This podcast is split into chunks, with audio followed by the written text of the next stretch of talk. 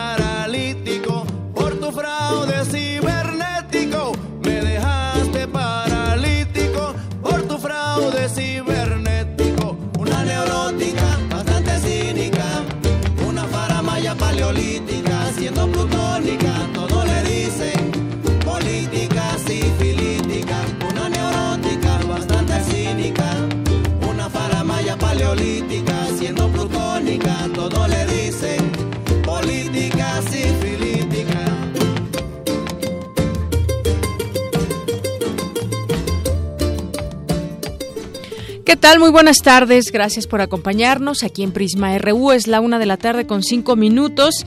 Y a propósito de la detención de Javier Duarte el fin de semana, una noticia que se dio a conocer, una noticia de impacto, pero sobre todo de análisis que habremos de hacer sobre todo lo que circunda la noticia en sí y por qué la detención de Javier Duarte. ¿Qué pasará con todos los bienes que se le atribuyen? Fueron, no los bienes, los bienes, pero también todo el tema del presupuesto, el dinero desviado, que justamente son parte de los, de los delitos que enfrenta. Ya lo estaremos comentando más adelante este tema, pero a propósito de ello, pues esta canción que se llama Política Sifilítica es de Patricio Hidalgo y bueno, pues habla acerca de la política que muchas veces la pensamos benévola, pero resulta malévola. Escuchemos un poco más de esta canción de Patricio Hidalgo. una neurótica bastante cínica, una faramaya paleolítica, siendo plutónica, todo le dicen política sifilítica.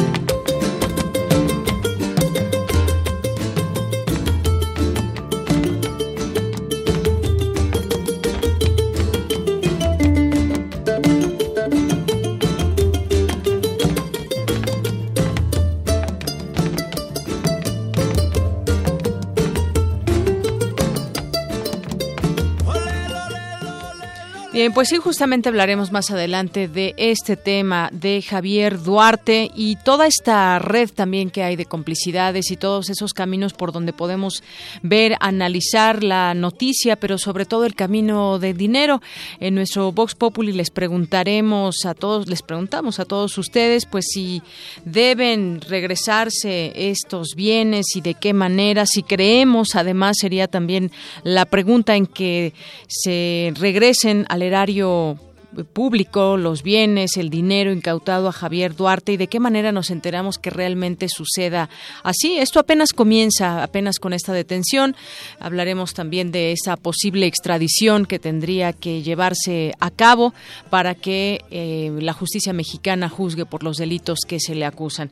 Estaremos platicando, por supuesto, de los temas universitarios, como todos los días, la información que surge de nuestra universidad y hay una plática que habrá tres modelos para ayudar a entender la propagación de enfermedades transmitidas por mosquitos. Ya lo platicaremos con la doctora Natalia Mantilla Beniers, la Facultad de Ciencias, entre otras cosas que le tendremos como todos los días también, cultura, deportes y también información en materia internacional. Arrancamos.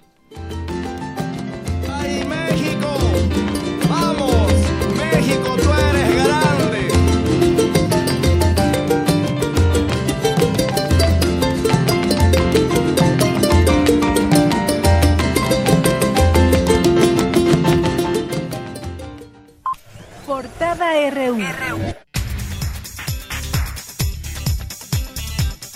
Y hoy lunes Lunes 17 de abril del año 2017, en nuestra portada universitaria, hoy se llevaron a cabo los foros universitarios, la UNAM y los desafíos de la nación. Más adelante mi compañero Jorge Díaz nos tendrá todos los detalles.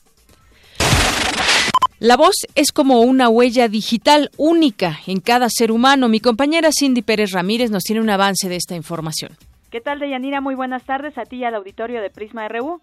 En el marco del Día Mundial de la Voz, es necesario voltear a ver cuáles son las enfermedades que podrían dañar esta parte de nosotros, incluso de por vida. En unos momentos más información. Gracias, Dulce. ¿Y por qué el 16 de abril es el Día Internacional contra la Esclavitud Infantil? Mi compañera Cristina Godínez realizó una nota al respecto y nos tiene un avance de la información. Así es, Deyanira. La fecha recuerda la lucha contra la explotación y el trabajo de los niños. Los detalles más adelante.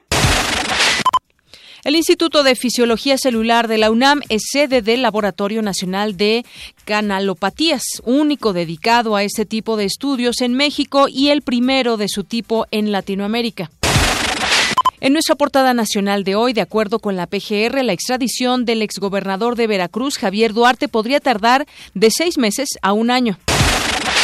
Alberto Elías Beltrán, su procurador jurídico de Asuntos Internacionales de la PGR, aseguró que se buscará recuperar el dinero desviado durante la administración de Javier Duarte. Ya tenemos a Javier Duarte, ahora vamos por lo que se llevó. No hay ninguna duda por parte de la Procuraduría General de la República, como se ha demostrado cuando se entregaron a través de los medios alternativos de solución de controversias, que son estos mecanismos que nos permite nuestro nuevo sistema de justicia penal, el devolverle estos cuatro, más de 420 millones. Así vamos a devolverle todo lo que se llevó esta persona a los veracruzanos. Por su parte, Alejandro Jaimes, abogado de Javier Duarte, aseguró que la captura del exgobernador de Veracruz no fue un acuerdo para dejar libre a su esposa Karime Macías. El Consejo Coordinador Empresarial se pronunció porque Javier Duarte se ha sometido a un proceso legal ejemplar, claro, transparente y con estricto apego a la ley, sin ningún espacio para la impunidad. En Chihuahua, la administración de César Duarte gastó 21 millones de pesos en la construcción de un cuartel militar en Huachochi, pero solo fue, solo fue usado cinco meses por el ejército. Hoy está abandonado. Por no reportar 3 millones de pesos de gastos en pre-campaña, el Instituto Nacional Electoral alista una multa por 5.5 millones de pesos para Morena y su candidata al gobierno del Estado de México, Delfina Gómez. La Secretaría de Educación Pública dio a conocer el convenio marco de coordinación para el desarrollo que celebró con los estados de Michoacán, Morelos y Nayarit. Cuauhtémoc Blanco, alcalde de Cuernavaca, busca limpiar su nombre luego de que un sujeto acusado de asesinar al empresario Juan Manuel García Bejarano lo señalara como autor intelectual. Una jornada violenta dejó 46 muertos durante las vacaciones de Semana Santa en Guerrero, de los cuales 24 tuvieron lugar en Acapulco. Pobladores de San José Carpinteros retuvieron y amagaron con, o amagan más bien, amenazan con linchar a dos sujetos que presuntamente robaron un par de camionetas en Tepeaca, Puebla. Hoy iniciaron las operaciones en el macrotúnel Acapulco, el cual servirá para el desahogo de tráfico en caso de inundaciones en las zonas de Cayaco y Puerto Marqués. El secretario de Movilidad Capitalino, Héctor Serrano, señaló que será entre el miércoles y jueves que se defina el aumento de la tarifa en microbuses, autobuses y vagonetas de transporte público. Hoy en Economía y Finanzas, el Servicio de Administración Tributaria informó que ha devuelto 7 mil millones de pesos en saldos a favor como resultado de la declaración anual correspondiente al ejercicio de 2016. Durante el año pasado se emitieron en México poco más de 24 millones 280 mil tarjetas de crédito, el mayor número de tarjetas colocadas desde 2011, de acuerdo con la Comisión Nacional Bancaria y de Valores. Grupo Marítimo Industrial invertirá este año en México mil millones de pesos, lo cual permitirá generar hasta 500 nuevos empleos directos, informó el presidente de la empresa, Antonio Suárez Gutiérrez. La Cámara Mexicana de la Industria de la Construcción informó que la actividad en el sector creció solo 1% en el primer bimestre del año. Hoy en nuestra portada internacional, el vicepresidente de Estados Unidos, Mike Pence, viajó a la franja que separa a Corea del Norte y Corea del Sur, en donde advirtió a Pyongyang que la paciencia estratégica de su gobierno terminó. Por su parte, el gobierno de Corea del Norte acusó a Estados Unidos de estar empujando a la península coreana hacia la guerra. Advirtió estar preparada para responder ante cualquier acción militar estadounidense. Autoridades rusas detuvieron hoy a uno de los presuntos organizadores del atentado suicida el pasado del pasado 3 de abril contra el metro de San Petersburgo en el que murieron 14 personas. United Airlines cambió su política. Ya no permitirá que sus empleados desplacen a pasajeros que ya estén a bordo de un avión. Y nos vamos con un avance de la información que más adelante nos tendrá a detalle la información internacional con Eric Morales. Eric, buenas tardes. ¿Qué tal, Deyanira? Buenas tardes. Hoy hablaremos sobre el referéndum constitucional en Turquía para otorgarle mayor facultades legislativas al presidente Erdogan. Y en vísperas de la gran manifestación que ha convocado la oposición en Venezuela eh, para el próximo miércoles, el presidente Nicolás Maduro dice que está listo para evitar cualquier incidente. Toda esta información más adelante. Gracias, Eric. Y vámonos a un avance cultural con Tamara Quiroz. Tamara, buenas tardes. Deyanira Auditorio, buenas tardes. Hoy se cumplen 322 años de la muerte de la poeta y dramaturga Sor Juana Inés de la Cruz. Al respecto, conversaremos con la escritora Mónica Lavín, autora del libro Yo la Peor. En un momento la información. Gracias. Vámonos contigo, Isaí Morales, en los deportes. Muy buenas tardes, Deyanira. Hoy hablaremos sobre la dolorosa derrota de los Pumas ante Tigres y además hoy se corre la edición 121 del Maratón de Boston. Todos los detalles más adelante. Gracias, Isaí. Campus RU.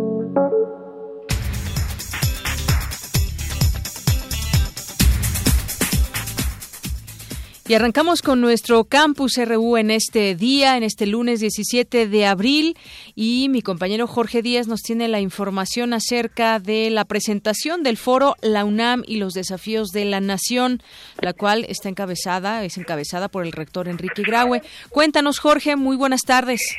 Deyanira, buenas tardes. Efectivamente, el rector de la UNAM inauguró hoy los foros universitarios La UNAM y los desafíos de la nación donde se discutirán temas como educación, medio ambiente, ciencia y tecnología, seguridad, economía, democracia y política exterior, entre muchos otros que se pondrán a disposición de toda la, la sociedad ante la realidad del país que necesita soluciones urgentes.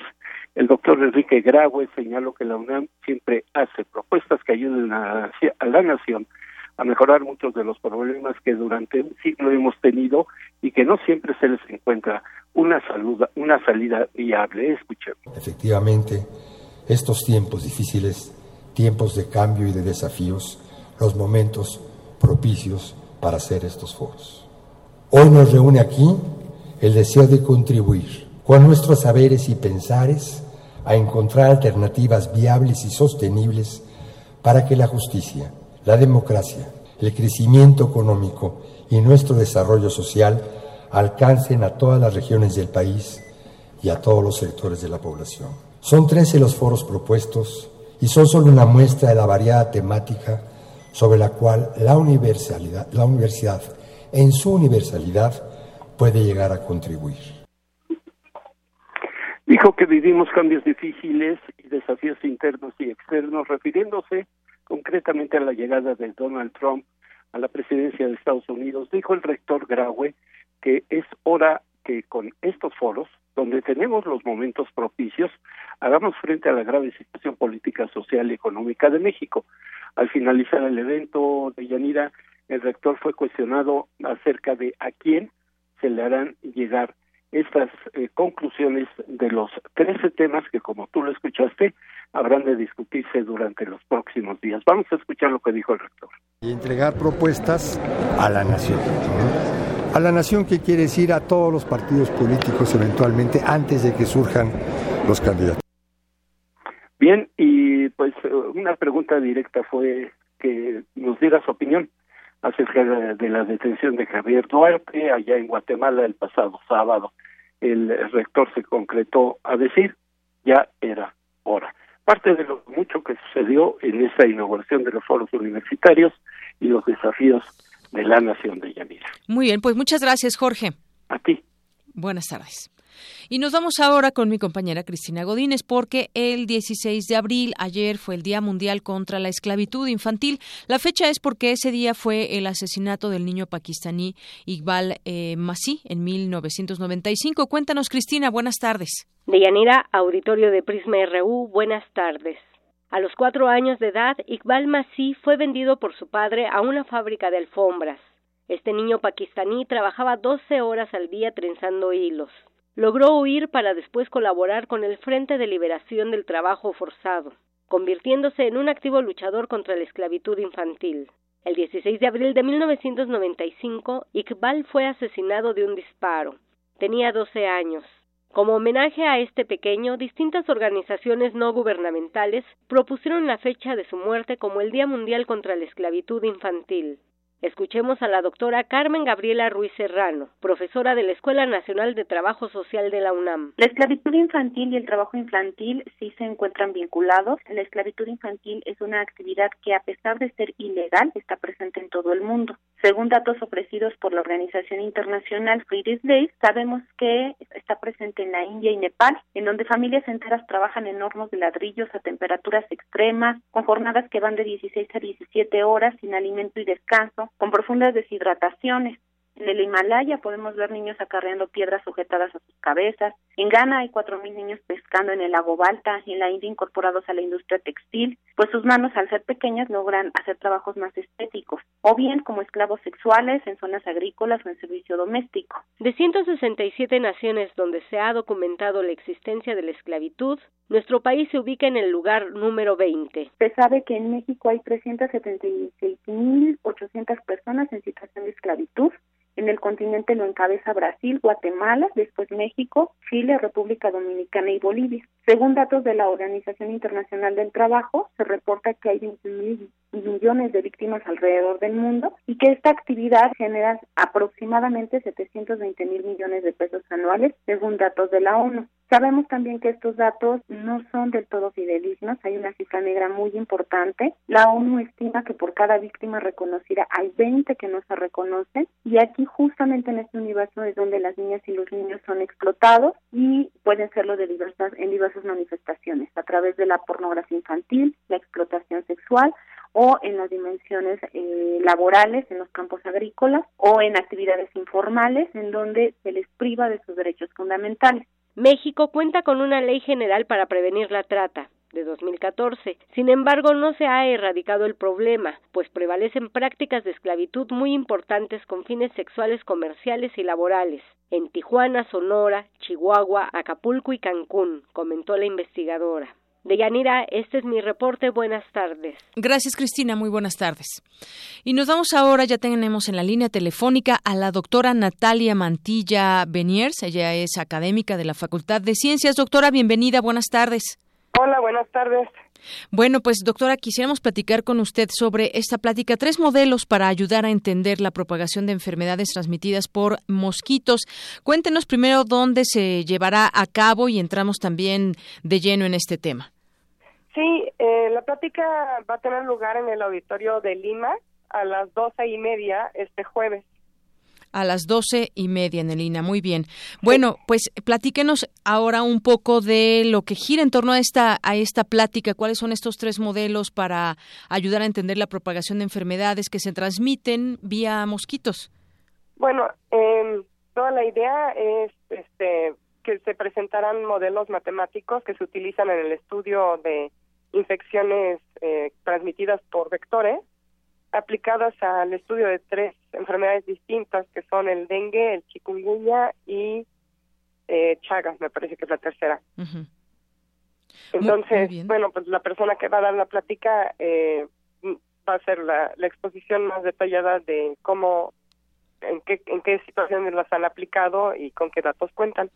Y hablamos entonces de modelos matemáticos. Si nos puede platicar un poco de, de esto, por favor.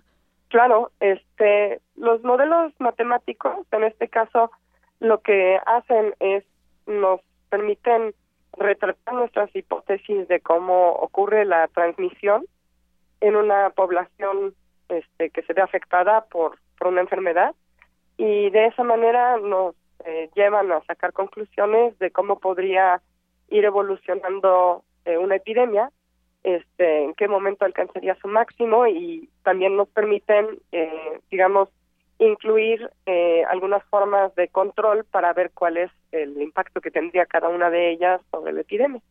Es interesante. ¿Cuál es la mejor en el momento de, de, digamos, este, decidir cuál se utiliza para su control? Exactamente. Es interesante esta perspectiva porque, pues, eh, de manera cotidiana podemos conocer, pues, lo que sucede cuando nos pica un mosquito y nos transmite el dengue, el chikungunya o, el mal de Chagas también. Eh, pero poco conocemos también de estos estudios que se realizan desde la academia para tratar de entender justamente eh, cómo es que se transmite o cuál va a ser el, la continuidad o el desarrollo de estas enfermedades que en muchas ocasiones han sido, pues, han prendido los focos rojos en el tema de salud en algunos estados. Sí, definitivamente eh, no no hay mucho conocimiento de cómo se hace el desarrollo teórico de de estos estudios y yo creo que es una buena posibilidad para acercarse a esta charla y darse una primera idea. Naturalmente que el tener el puro modelo teórico sería insuficiente si uno no cuenta además con datos que le permitan ver qué tan cerca de la realidad está el modelo, ¿no? Entonces, ese es otro aspecto que es bien importante. Y en ese sentido, este, ha habido esfuerzos en México, pues, por complementar la información que adquiere la Secretaría de Salud por las vías convencionales con otros sistemas de vigilancia epidemiológica. Este, Así es.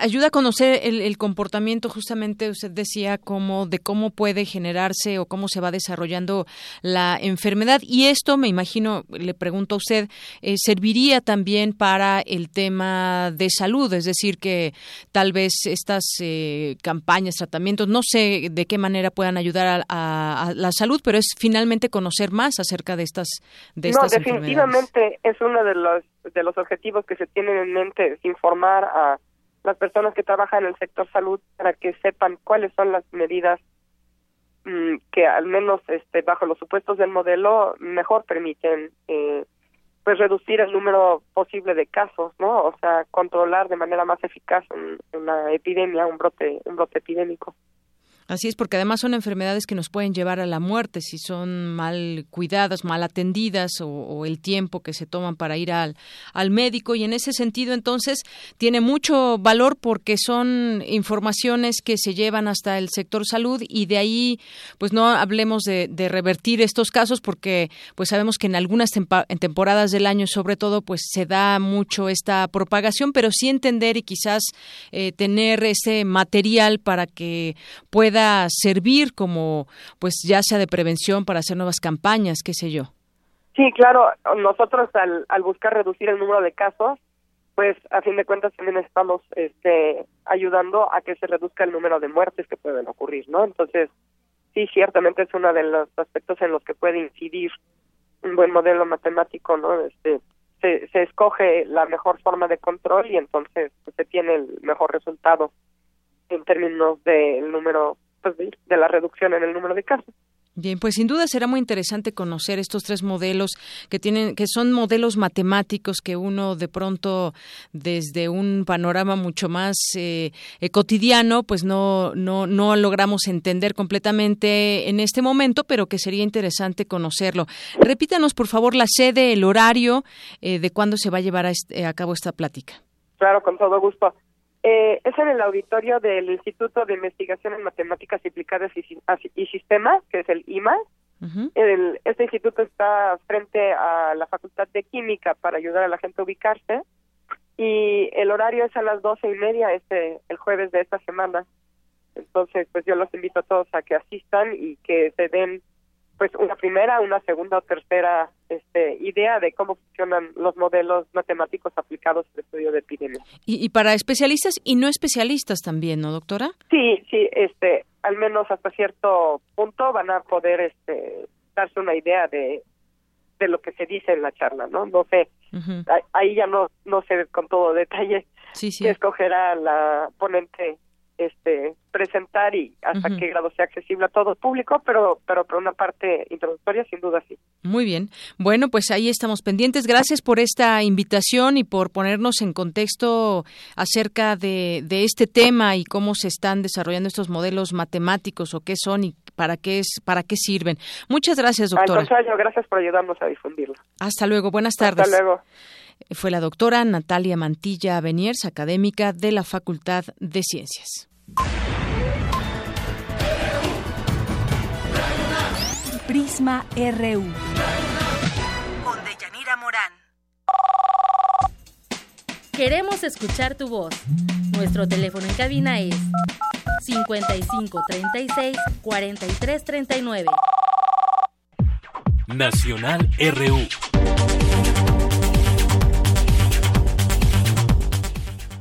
Una con 29 minutos y entremos a los temas nacionales, que es sin duda pues el tema de Javier Duarte, su detención en Guatemala, pues nos lleva a hacernos muchas preguntas y a preguntarnos también eh, cuál es la situación que impera actualmente ante la justicia mexicana. Hay que recordar también que pues está acusado por dos delitos básicamente o por los cuales se le han detenido operaciones con recursos de procedencia ilícita y delincuencia organizada. El exgobernador de Veracruz, eh, que fue detenido, pues ya tenía una orden de aprehensión en su contra por estos dos delitos. Era buscado desde hace varios meses. Ahora se saben algunos datos como que le seguían la pista desde hace seis meses. Hubo en algunos momentos eh, y sobre todo circularon en redes sociales y en algún momento la noticia de que se estaría cerca de poder eh, saber su paradero. Incluso en algún momento se supo de pasaportes falsos con los que viajaría a otro país y bueno, pues todo eso también va tomando va tomando forma y va tomando sentido. El 13 de octubre de 2016, la Procuraduría General de la República obtuvo esa orden de aprehensión que permitió detener a Duarte en Guatemala y por la cual tendrá que enfrentar un primer juicio en México. Y bueno, hay que recordar también que toda esta eh, parte de esta gran historia o de esta eh, gran historia me refiero por todos los datos que, se revelan, pues eh, uno de los medios que estuvo muy pendiente de todo esto y que destapó muchos de estos datos fue Animal Político. Justamente algunos datos que saco de esta de este portal dice que de acuerdo con las investigaciones de la PGR, Javier Duarte es responsable de encabezar una red delictiva que permitió desviar al menos 223 millones de pesos provenientes del erario público, el cual fue entregado a empresas fantasma, que a su vez lo triangularon a un segundo nivel de compañías y estas a diferentes prestanombres. Como decía, pues la cabeza visible es Javier Duarte, sin embargo, hay toda una red que se teje en torno suyo. Y para seguir hablando de este tema, ya tengo en la línea telefónica a Arturo Ángel, él es reportero de este sitio Animal Político que les comentaba, ha destacado eh, desde hace mucho tiempo pues los datos sobre la administración que guardaba en su momento y todo el escándalo de Javier Duarte. Te saludo, te saludo con mucho gusto, Arturo. Buenas tardes. Hola, doña Nerea, muy buenas tardes a tus órdenes. Pues bueno, platícanos más acerca de esta, pues estaba poniendo en contexto todo lo que los los delitos por los que está acusado, por los que fue detenido en Guatemala Javier Duarte, pero sobre todo también decía que es una red muy grande en la que la cabeza visible es Javier Duarte, pero habrá que hacer todo este recuento de personas que se incluyen como prestanombres, las empresas fantasma, eh, hay muchas muchas formas o muchas maneras en cómo ir entendiendo este tema. Eh, tú fuiste uno de los que ha participado muy ampliamente en esta investigación. Platícanos un poco lo que significa esta detención y, todos estos delitos que circundan alrededor de Javier Duarte. Sí, hola, hola, doña Nira. Pues mira, básicamente es, eh, Javier Duarte, digamos que es la cabeza de, evidentemente, de una red de corrupción o de varias redes de, po- de posible corrupción en Veracruz que evidentemente tienen muchos tentáculos y muchos personajes que, que, que se conocen y otros que, que, que, hasta el momento pues no no sabemos no lo que cuando nosotros publicamos ya hace prácticamente un año este tema de las empresas fantasma de Veracruz lo que hicimos yo te diría básicamente fue documentar no con herramientas herramientas periodísticas cómo eh, este modus operandi que que nosotros este también establecimos desde un principio que se trataba básicamente de una muestra eh porque nosotros originalmente en aquel reportaje y solo solo para dimensionar esto en, en el reportaje que nosotros publicamos hablábamos inicialmente de 650 millones de pesos si no mal recuerdo a través de una serie de contratos creo que en ese momento eran 75 contratos que se habían dado a través de cuatro dependencias de Veracruz, que eran la Secretaría de Salud, de Protección Civil, no es cierto, era Protección Civil, Desarrollo Social, era el DIF del Estado de Veracruz, era la Secretaría de Educación. Eran 70 contratos que habían dado a parar a un grupo de 20 compañías que eran compañías fantasmas, es decir, las empresas sí existían en el papel, por eso también se llaman empresas de papel o fachada, existían en el papel, tienen su RFC y todo, pero cuando uno iba, que es lo que hicimos, a la dirección de estas empresas, resulta que no había empresa, ¿no? Había la dirección, pero lo que había ahí o era una casa, o era un terreno abandonado, o era una oficina desocupada, ¿no? Entonces, realmente en la realidad no existían las empresas, pero existían en el papel, y esto permitió que a través de estas cuatro dependencias se les dieran contratos. Ahora, hablamos, nos documentamos nosotros que se trataba de contratos que se habían dado en 2013 a solamente este grupo de empresas, pero lo que nos quedaba claro y lo que se ha ido confirmando después, tanto por la investigación del SAT como por las investigaciones federales, es que aquí hablamos de un realmente un modus operandi que, ocurrió en la administración de Javier Duarte y con el cual a, muchas más empresas que no, que no existen, empresas fantasma, se dieron muchos más contratos y es y, y esto evidentemente con la anuencia de los responsables que estaban a cargo pues de las oficinas de, de contratación de las distintas dependencias del gobierno de Duarte y de los propios titulares, ¿no? De los propios secretarios, que además con el gobierno de Duarte, solo para poner un ejemplo, hubo siete secretarios de finanzas, por ejemplo, ¿no? Eso sin contar todos los movimientos en las otras dependencias. Entonces, eh, eh evidentemente estamos hablando aquí de una red bastante amplia y, y, y, y, de hecho la, orden de aprehensión que existe sobre Javier Duarte actualmente es contra él y contra unos empresarios que le ayudaron a mover el dinero y contra dos accionistas que de hecho ya fueron condenados a tres años y medio de prisión de una empresa que recibió dineros, pero vamos, es, es yo diría que es un botón de muestra de todo lo que realmente ocurrió ahí. Exactamente, es solamente un botón de muestra, decíamos, es toda una red de complicidades, mucho dinero de por medio, todas estas empresas que resultaron ser falsas, también otras órdenes de aprehensión que han habido contra empresarios, por ejemplo, contra algunas personas que de alguna manera han querido colaborar, pero ahora vendrá también, y, eso mucho también para la, pues cómo se dará a conocer a través de los medios de comunicación, el hecho de que, pues cómo se, eh, todo ese dinero, primero encontrar esa ruta, dónde está, en qué cuentas y sobre todo saber si se va a regresar a donde tenía que llegar el dinero, que era pues eh, finalmente que se respetara el dinero del presupuesto que es de los veracruzanos y que tenía pues como dice ahora Yunes que está desfalcado y que no hay dinero que alcance, ¿cómo cómo será esa ruta? También será interesante conocer. No, y yo te diría, digo, no, no es que quiera ser pesimista, pero básica, es prácticamente imposible que ese dinero se vaya a recuperar eh, por lo menos en una buena parte, ¿no? Incluso el propio, eh, eh en, su momento, quien encabezó el, eh, el, primer paso ya de la investigación oficial, digamos, este fue el SAT, el jefe del SAT en ese momento era Aristóteles Núñez, y él mismo reconocía y lo ha reiterado hasta el día de hoy, que es prácticamente imposible saber dónde fue a parar todo ese dinero. Evidentemente, hasta ahora la PGR ha conseguido eh, recuperar 400 millones aproximadamente, que, vamos, para nosotros no es una cantidad nada, nada, nada despreciable, pero que si lo comparamos simplemente con eh, la Auditoría Superior de la Federación, tiene detectados 40 mil millones que no se sabe dónde están. La Auditoría de Veracruz también ya, ya presentó denuncias por otros 13 mil millones de recursos locales, pues básicamente eh, eh, eh los 400 millones recuperados pues son una son, son, son un alfiler y es dinero que además han aportado empresas que lo que argumentan es que pues ellas en algún momento recibieron este dinero de, de, de, otras compañías o de otros personajes y que ellos desconocían que, que fuera dinero de alguna forma desviado del gobierno. Entonces han querido cooperar y para no meterse en problemas, pues han, evidentemente han devuelto este dinero, pero, pero digamos que va a ser muy difícil poder recuperar todo esto. Evidentemente las investigaciones ayudan, en este, en este, caso de la orden de aprehensión que hay contra Duarte, bueno, se sabe que los 223 millones por los cuales se, se, se, gira esta orden de aprehensión contra Duarte y contra otras personas, se sabe que buena parte de ese dinero pues fue a parar al rancho, a un rancho en el Estado de México que, que compró. Evidentemente todo a través de prestanombres, por supuesto, que, que fue a parar al rancho, que fue a parar en joyas, a un yate, a algunas propiedades en Estados Unidos, pero digamos esas son algunas de las rutas por las cuales se puede reconstruir porque es dinero que ha dejado rastro.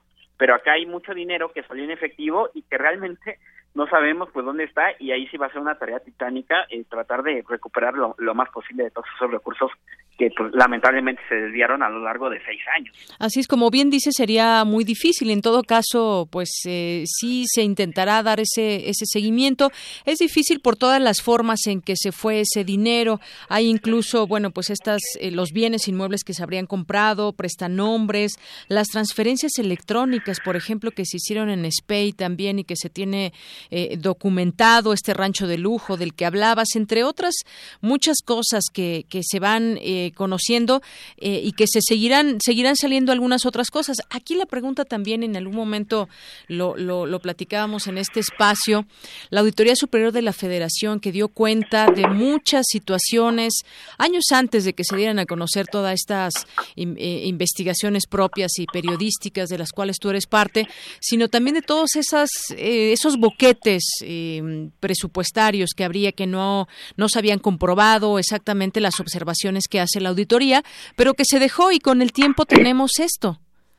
Sí, no, y, y eso se debe a un problema que, que es de fondo y yo te diría que es casi estructural, que estamos en vías, esperamos, ¿no?, de que se solucione, y, y, que es que pues las denuncias se acumulaban, la, la, la, propia auditoría documentaba todo, evidentemente con, con las facultades que ellos tienen, uh -huh. pero pero todas las denuncias llegan a, en este caso, por ejemplo, las federales, que son las auditorías de la federación, llegan a la oficina de PGR que se encarga de, de combatir los delitos cometidos por servidores públicos y era una oficina donde era o era una agencia o una fiscalía, por decirlo de una forma más positiva, donde había 12, 13 personas que, que reciben cientos de denuncias y que evidentemente uh -huh. no, no, no, por una simple cuestión de sentido común es imposible que, que, se desahoguen y si eso le sumas que muy posiblemente tampoco había la voluntad política, ¿no?, de investigar todos estos casos, pues, pues eh, ahí se hacía un, un cuello de botella impresionante donde realmente no se resolvía nada. Se supone, y esa es de las batallas que se están dando ahora con la entrada del sistema nacional anticorrupción y por eso es tan relevante el nombramiento de quién vaya a quedar como fiscal anticorrupción y que además es una persona de, de probada, eh, eh, pues ahora te, casi casi te diría que rectitud, pues es, ese fiscal especializado con muchas más herramientas que ahora le, le, da el nuevo sistema es el que se encargará justamente de, de encabezar un área que, que, sea funcional y que realmente pueda investigar estos casos, este, que, que estas denuncias que se presentan y que no nada más queden posiblemente como la denuncia en un cajón, uh -huh. en, en un folder y ahí se estén ahora sí que anquilosando y, y que realmente no suceda nada. Así es. Y bueno pues la percepción social también es muy es muy fuerte en ese sentido. Hasta dónde van a ir esas complicidades en algún momento se llegaba a pensar como que pues también el gobierno mexicano lo tendría ubicado pero pues no pasaba nada y pasaban los meses hasta que finalmente se da a conocer esta información. Por eso de, decía yo también que hay muchas aristas por donde ir entendiendo este tema. Pero pues sí esta red de complicidades nos va a llevar yo creo que a que sigan saliendo más nombres y tratar de seguir esta ruta del dinero. Es ser un trabajo un trabajo titánico a final de cuentas Arturo sí no y además ya es ya es dar el seguimiento como tal de a dónde fue a parar eh, que por ejemplo el tema donde sí puede haber rastro que vamos no hablamos del dinero en efectivo que puede estar enterrado no, sé en dónde pero hay dinero que se mueve por transferencias electrónicas uh -huh. que es el que hay más posibilidades de de por lo menos documentar en qué en qué quedó eh, como sé, son facultades de la autoridad, eh, eh, más allá de que eh, nosotros cuando platicamos de este caso que publicamos de Empresas Fantasma, uh -huh. lo que podemos seguir haciendo, este, hicimos en ese caso y seguimos haciendo en Veracruz y en otros estados, porque también expertos nos han dicho que esto pasa, no pasaba solamente en Veracruz, a pesar de que en Veracruz sí se alcanzó un nivel de, de, de, yo diría casi de cinismo, uh -huh. este, este, fuera de toda lógica, pero lo que nos queda es seguir documentando por lo menos eh, eh, eh, a, al menos la, la primera fase de, de, o los primeros pasos de, de, la corrupción no lo que hicimos en Veracruz fue revisar los contratos y luego ir a buscar a las empresas y darnos cuenta que en las empresas pues no había empresas y que los dueños de las esas empresas eran gente que no eran empresarios sino gente de bajos recursos y, y eso es lo que sí podemos hacer uh -huh. desde el ámbito yo te diría que de, de, la investigación periodística no no hacer oídos sordos a muchas denuncias que a lo mejor se presentan pero que también los medios por una u otra razón no les damos seguimiento pero en algún momento la autoridad ya tiene que intervenir porque son ellos los que tienen sí. las herramientas pues para precisamente ya investigar y en, y, y, en, y en llegado el momento presentar pues ante un juez los delitos en contra de todos los que resulten responsables. En este caso de Plaza Fantasma de Veracruz, nosotros publicamos todas las dependencias, quiénes eran los funcionarios que estaban al frente, muchos de esos funcionarios son ahora diputados federales uh -huh. con fuero, Entonces ahí ya es tarea de la autoridad pues darle seguimiento a todos estos personajes y en su momento proceder contra otros exfuncionarios y contra los empresarios que estuvieron involucrados en esta situación. Claro, ya será eh, labor de las propias autoridades, eh, las dependencias, funcionarios que estuvieron en su momento involucrados, pero pues sí, es esta parte donde pues le dejamos a la autoridad que haga su trabajo y lo que más quisiéramos es que se haga bien, ya se conocen muchas cosas, yo creo que la, también hay mucho que está puesto en la mesa dispuesto a que se investigue para tratar de dar con lo más posible de esos recursos que se quedaron, ya sea en transferencias, en bienes, eh, en eh, prestanombres y muchas otras cosas que derivarán de esta investigación. Bueno, pues esto apenas comienza de alguna manera, Arturo. Pues es el primer paso, digo, incluso en, en, cuanto al mismo Javier Duarte, y una vez que se resuelve este proceso de, extradición que puede tardar desde unas semanas hasta varios meses, eh, dependerá de, de, la estrategia legal del propio exgobernador de Veracruz, eh, pero una vez que llega a México, también hace falta ver eh, eh, el desarrollo que tenga este juicio, que además hay que recalcar va a ser bajo el nuevo sistema penal que exige que las pruebas y que todo se esté trabajado de una forma mucho más profesional. Entonces, de entrada habrá que estar pendientes ahí eh, de que el caso no se empantane y no pase como muchos otros que, que pues ahí están las personas en prisión, pero no no no no se logra llegar a ninguna sentencia. Habrá que ver qué pasa en el caso de Javier Duarte cómo se desarrolla el juicio ya que se que tenga que ver en México. Y, y que otros casos se le imputen al mismo Duarte. Y evidentemente eh, ayer la PGR en esta conferencia que dio en la embajada de Guatemala decía que están investigando a toda la red. Bueno vamos a esperar y vamos a dar seguimiento a ver en qué momento hay más consignaciones y, y que realmente eso se traduzca en procesos penales y finalmente en una sentencia, ¿no? Que eso no solamente se apuesta que a lo mejor se detiene a uno o dos personajes y se les deja ahí en prisión un rato ya en unos dos o tres años. Pues, Imagínate. a, ver, qué pasa, ¿no? Claro, ¿de qué sirve que esté en la cárcel, no? Si lo que se quiere es que, se regrese todo el dinero que se ha robado o que ha desviado. Exacto, tiene que haber una sentencia y, y luego esa, en esa sentencia tiene que haber, bueno, a lo mejor no se encuentra tal dinero, pero tú tienes tales bienes, entonces esos bienes pues se decomisan de forma definitiva eh, y, pasan a propiedad del Estado y como sea se va recuperando algo, pero para eso pues tiene que haber sentencia. Así es. Bueno, pues ahí está el tema. Un gusto platicar contigo, eh, Arturo Ángel, y pues seguiremos en el tema. Muchas gracias. De nada, un saludo para ti y al auditorio. Buenas tardes. Hasta luego, muy buenas tardes. Arturo Ángel, reportero del sitio Animal Político. Pues sí, ¿de qué sirve que se quede en la cárcel si lo que se quiere, lo que se pretende, lo que se debe hacer por parte de las autoridades es tratar de recuperar todas esas esos millones y millones de pesos que habría desviado, que habría hecho operaciones con recursos de procedencia ilícita según estos delitos por los que se le acusa, a delincuencia organizada también. Bueno, pues veremos cómo se desarrolla porque sí se requieren pruebas y creo que las pruebas existen, pero tiene que fundamentarlas también bien la propia autoridad. Una con 46 minutos. Bueno, pues justamente hablando de estos de estos eh, temas, pues hay otros estados donde también eh, pues han habido desfalcos y han habido situaciones que involucran a sus eh, en su momento gobernantes, hoy exgobernadores.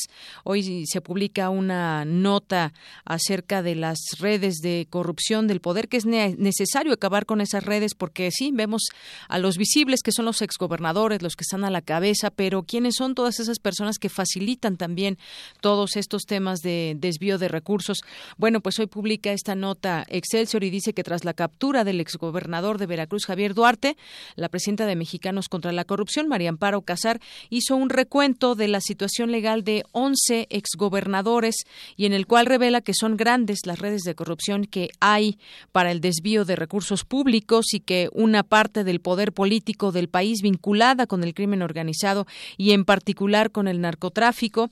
De acuerdo con eh, esta información, los delitos por los que 11 exmandatarios tienen que rendir cuentas ante la justicia son contra la salud, lavado de dinero, delincuencia organizada, operaciones con recursos de procedencia ilícita, defraudación fiscal, enriquecimiento ilícito, sobre todo también, ¿no? De, de la noche a la mañana se vuelven ricos, enriquecimiento ilícito. Los órganos de inteligencia tendrían que hacer un mapeo de todos eh, los gobernadores y ver realmente hasta dónde están penetrados por la delincuencia. Así lo plantó, planteó em, Amparo Casar como solución para terminar con la delincuencia perpetrada por los gobernadores. Lo que sí vemos, lo que sí vemos claro es que pese a todas estas leyes de transparencia, a las observaciones de la Auditoría Superior de la Federación, los ex gobernadores se siguen yendo con las manos llenas y de pronto no pasa nada. Son 11 exgobernadores a las que podrían fincarse responsabilidades. ¿Quién sigue? No lo sé. Quizás pueda ser, miremos hacia Quintana Roo con Roberto Borge. Hay todavía muchos pendientes en ese sentido. Y mientras tanto, pues desafortunadamente, Asesinan a otro periodista, eh, ahora fue en Baja California Sur. El reportero Maximino Rodríguez Palacios fue asesinado a balazos al mediodía el fin de semana en un estacionamiento de una plaza comercial.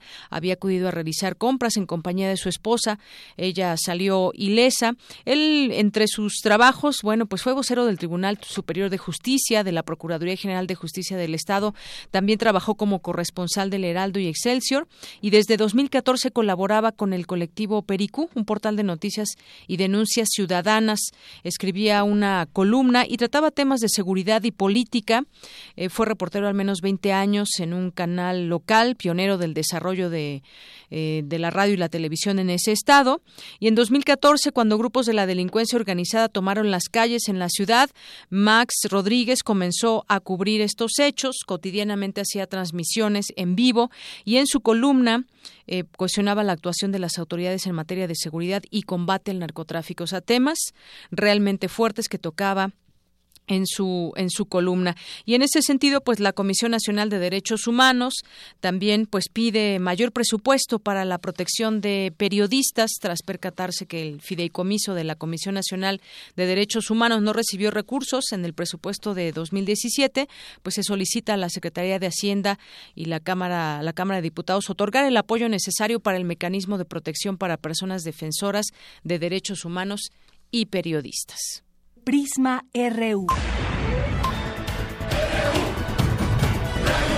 Un programa con visión universitaria para el mundo. Para nosotros, tu opinión es muy importante. Síguenos en Facebook como Prisma RU. Arte y cultura.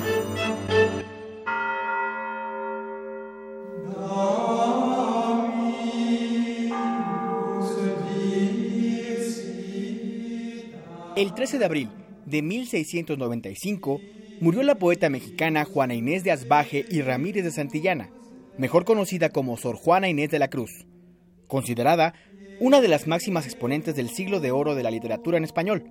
Sus obras más destacables son Amores más laberinto, Los empeños de una casa y El divino Narciso. Deyanira, muy buenas tardes. También saludo con mucho gusto al auditorio. Ya lo escuchamos, hoy, 17 de abril, se cumplen 322 años de la muerte de Sor Juana Inés de la Cruz.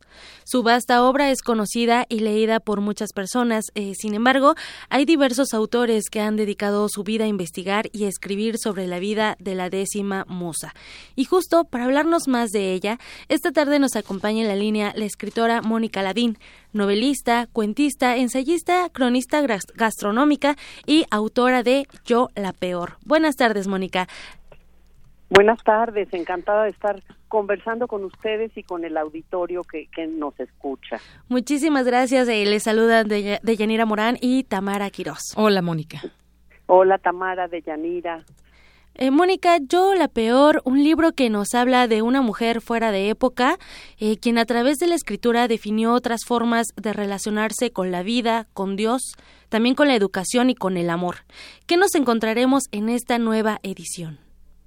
Fíjate que en esta nueva edición de Yo la peor, que estoy muy contenta de, de que este libro, fíjate, es muy interesante que los libros se mantienen vivos, no gracias a los editores, sino gracias a los lectores ¿no? Que hacen que el libro se reimprima, se reedite y ahora es una nueva edición donde además de la novela, o sea, esta historia que de Sor Juana que yo abordo desde las mujeres eh, reales e hipotéticas que la acompañaron eh, durante su vida, eh, desde el nacimiento hasta la muerte, hay un apartado llamado Papeles Sueltos que está relacionado con cada capítulo de la novela, de manera que si se menciona algún trabajo de Sor Juana en ese capítulo, tú lo puedas leer, te vas a la sección de papeles sueltos y entonces lees el poema que escribió, por ejemplo, Sor Juana a raíz de los cometas, cuando platicaba con Eusebio Quino y Sigüenza y Góngora, porque los temas científicos eran de su interés. Y entonces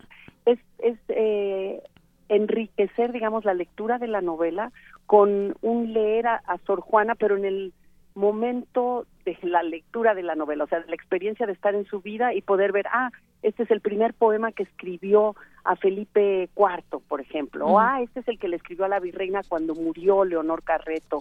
Y de esa manera, mira, esto es, es interesante porque lo hice en esta nueva edición que publica Planeta por interés de los lectores. Es decir, cuando yo iba a lugares o voy a lugares a hablar o presentar yo la peor, la gente me decía, sabía de Sor Juana, pero realmente no la había leído. Ahora me dieron ganas de leerla. Entonces yo decidí que, bueno, si es una novela sobre Sor Juana, quizás lo más importante, además de conocer su época, su tiempo, eh, las posibles eh, dudas, eh, gozos y tristezas que tuvo, eh, no desde luego desde la novela, porque las emociones no están documentadas, que también se enriqueciera eh, la experiencia con leer a Sor Juana en ese momento en fresco y ojalá mucho más de la obra de ella, porque yo nada más decidí poner aquello que venía a cuento con eh, las, las escenas de mi novela. Claro, sobre todo esa, esa magia que nos permite la literatura de jugar con la historia. Sí, desde luego, porque lo que se dice que es la novela histórica es la novela de lo posible, ¿no?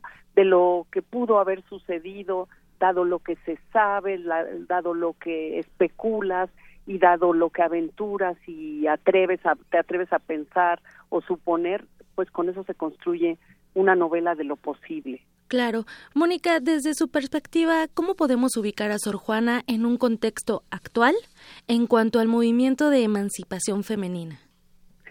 Mira, bueno, yo sé que a Sor Juana se le ha usado como bandera de, de movimientos feministas, pero me parece que en su tiempo Sor Juana tenía una conciencia sobre todo de la libertad de estudio, del deseo de, de aprender, de, de adquirir conocimientos y como no pudo ir a la universidad precisamente por ser mujer y de hecho muchas de las mujeres de su época eran analfabetas, como lo fue su madre, su abuela, eh, seguramente alguna de sus hermanas también.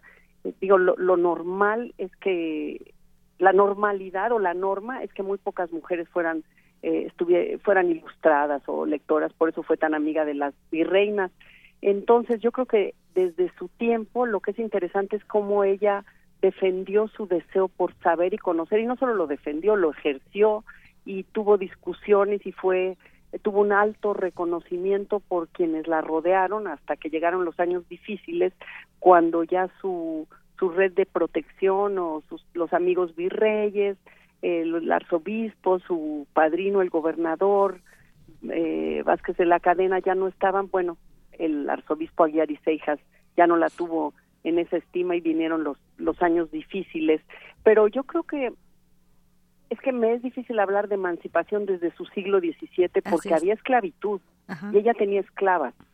Y eso es algo que no cuestiona en ningún momento, porque en esa época quizás, en ese tiempo todavía no estaba la sociedad preparada para cuestionarse sobre eh, la igualdad, por ejemplo, entre negros y blancos. Era una sociedad además de casta, ¿no? Eh, entonces, eh, como mujer, como se ha usado el poema de hombres necios que acusáis a la mujer, sí creo que había una conciencia de no ser objeto.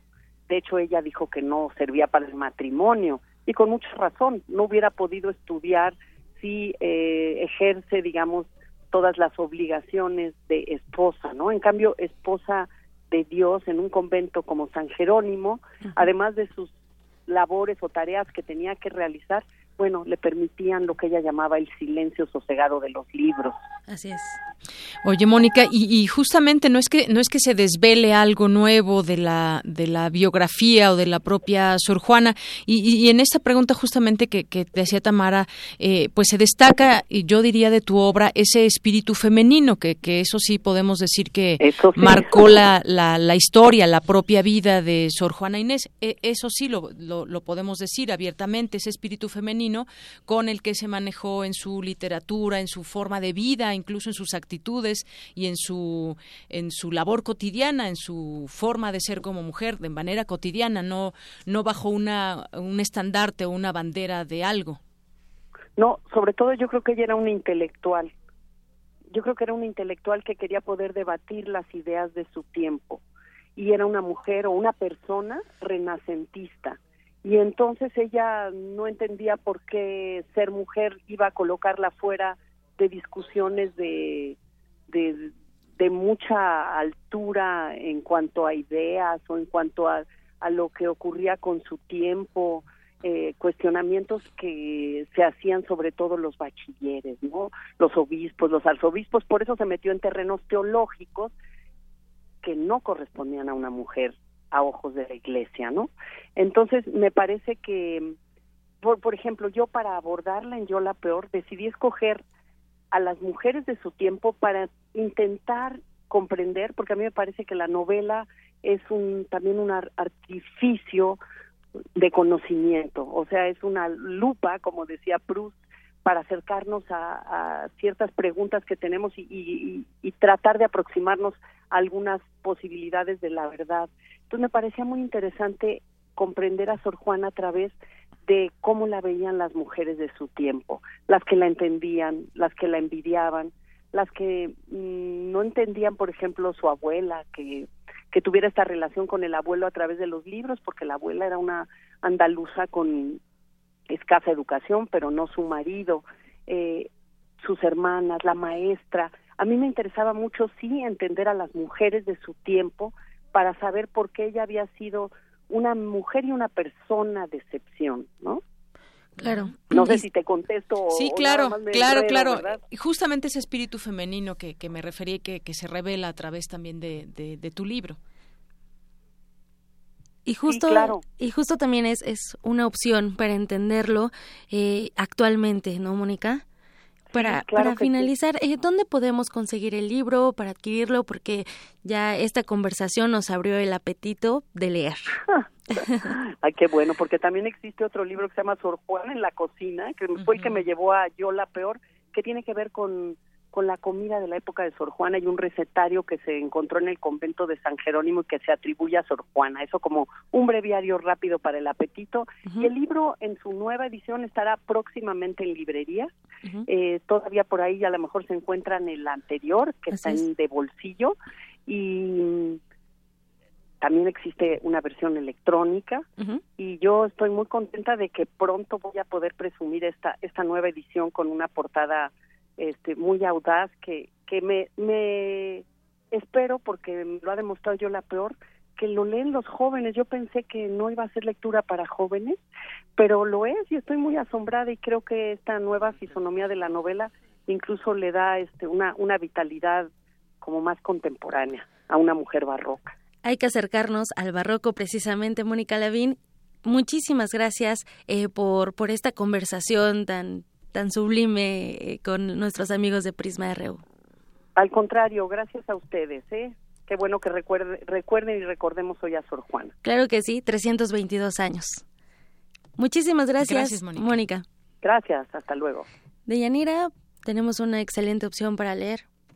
Así es, ahí está la recomendación para hoy, vier- hoy lunes, perdón, hoy lunes. Lunes Y- con sabor a viernes. Lunes falta mucho, pero bueno, ahí está la recomendación que hoy nos trae también Tamara. Deyanira, les deseo una excelente tarde. Gracias, Tamara. Prisma RU. Para nosotros, tu opinión es muy importante. Síguenos en Facebook como Prisma RU. Los mayores expertos del medio han sido convocados para enfrentarse a otros agentes encubiertos en una sesión musical que apelará a lo mejor de su inventiva y su dominio de la composición instantánea. Los improvisadores. Un músico visible y otro incógnito mezclarán sus estilos y destrezas en una serie de conciertos exclusivos para Radio UNAM. Martes 18 de abril, 13 horas. Agente número 1, Federico Sánchez. Agente número 2. El encuentro será en la sala Julián Carrillo de Radio UNAM, Adolfo Prieto 133, Colonia del Valle. La entrada será libre. Porque en abril los músicos también juegan. Radio UNAM. Un gato hambriento contempla el mar. De pronto, el cielo le manda comida. Toca eso que cayó del cielo, se mueve. Y tú? ¿Te has vuelto amigo de tu comida? Ven y conoce la historia de Afortunada, un relato de amor, lealtad y muchos títeres. Sábados de abril a las 13 horas en la sala Julián Carrillo de Radio UNAM. Ven y conoce nuevos amigos. Enrique Ochoa, presidente nacional del PRI. Cada paso que damos en el PRI es un paso firme por México. Muy firme para que las mujeres no vivan violencia y sí logren igualdad en su ingreso. Un paso firme a favor de la educación y la salud de calidad para todos. Un paso firme para que tengas un buen empleo, digno y bien pagado. Un paso firme a favor de fuentes de energía más limpias y accesibles para todos. México tiene que avanzar con firmeza. Contigo, en el PRI, a paso firme por México. PRI.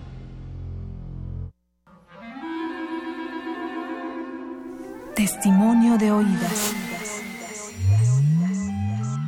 Música nueva en voz de sus creadores. De sus intérpretes.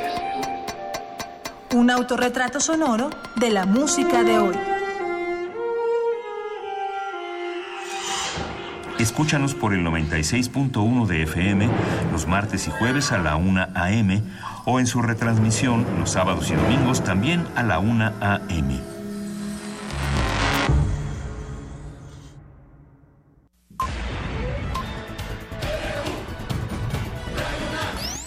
Prisma RU. Con Deyanira Morán. Para nosotros, tu opinión es muy importante. Síguenos en Facebook como Prisma RU.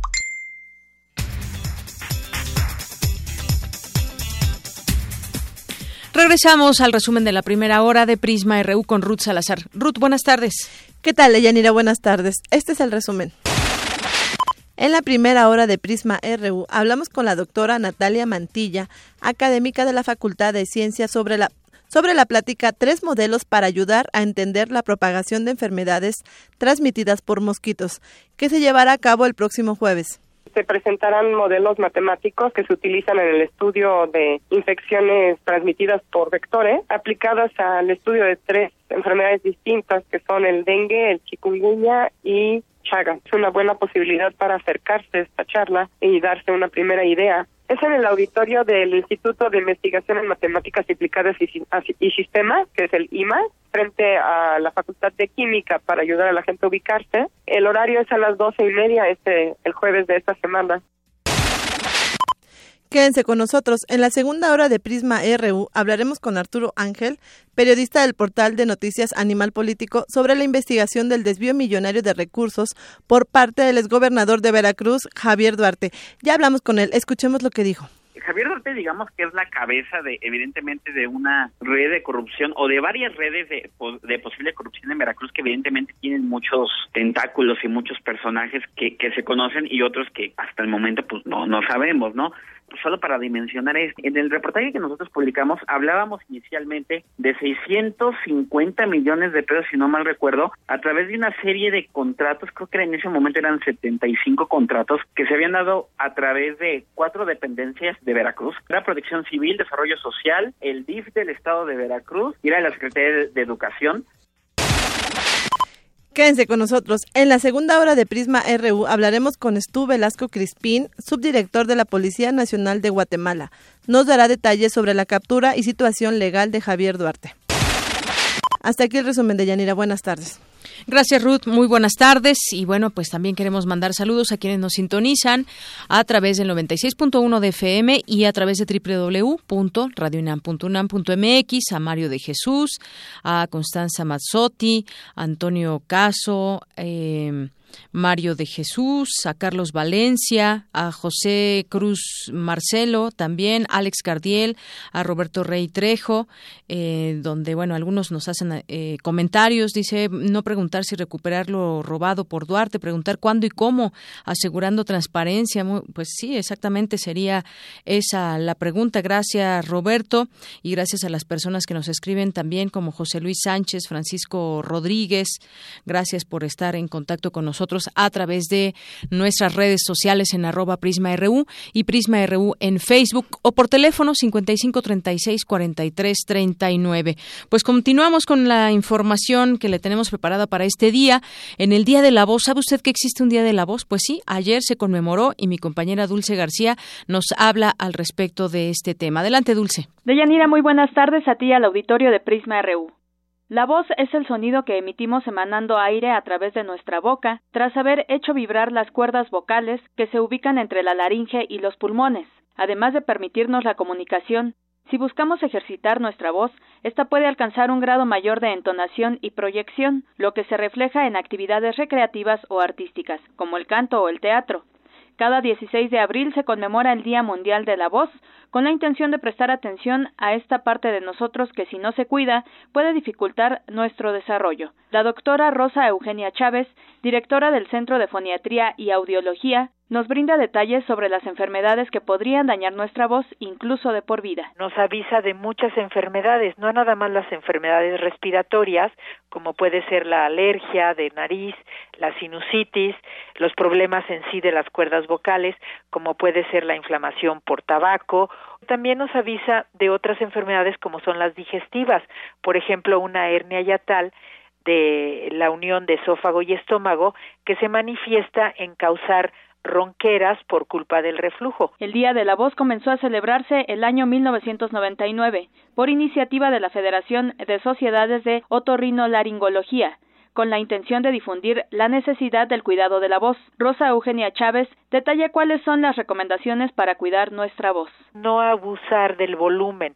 Vivimos en una sociedad ruidosa en donde se tiene que luchar contra el ruido para que los demás nos escuchen y eso es muy importante evitarlo. Hay que evitar, sobre todo en la población infantil, que hagan ruidos o muy agudos o muy graves o como cochecitos, ruidos que imitan pues muchas cosas de, de los juegos, de los videojuegos, que pueden dañar la voz. Entonces, lo que es el abuso tanto de volumen fuerte como de tonos inadecuados también se puede prevenir un daño evitando esto. Yanira, por último les comento que algunas recomendaciones para cuidar la voz son estar bien hidratado, entre 6 y 8 vasos de agua al día, no fumar y dormir lo suficiente. Hasta aquí la información. Muy buenas tardes. Muchas gracias, gracias Dulce García por esta información. Nos vamos ahora con Cindy Pérez Ramírez. La falta de registro de nacimiento afecta a los niños de padres mexicanos nacidos en Estados Unidos. Cuéntanos, Cindy, buenas tardes. ¿Qué tal, Deyanira? Muy buenas tardes a ti y al auditorio. De acuerdo con la Secretaría de Relaciones Exteriores, existen más de 350 mil niños de padres mexicanos nacidos en Estados Unidos que no cuentan con documentación que acredite su nacionalidad mexicana o estadounidense. En muchos casos, la situación migratoria de los padres se convierte en un obstáculo para tramitar los documentos. La académica del Instituto de Investigaciones Jurídicas de la UNAM, Rosa María Álvarez, señaló que la falta de registro violenta los derechos humanos. Y si ese reconocimiento de la identidad personal, que por cierto ya ahora ya eh, se, se ha reconocido como uno de los tantos derechos humanos que le asisten a, a las personas, derechos ya de lo que llaman tercera generación. Y esa preservación de, de su identidad pues está justamente en la expedición de un acta.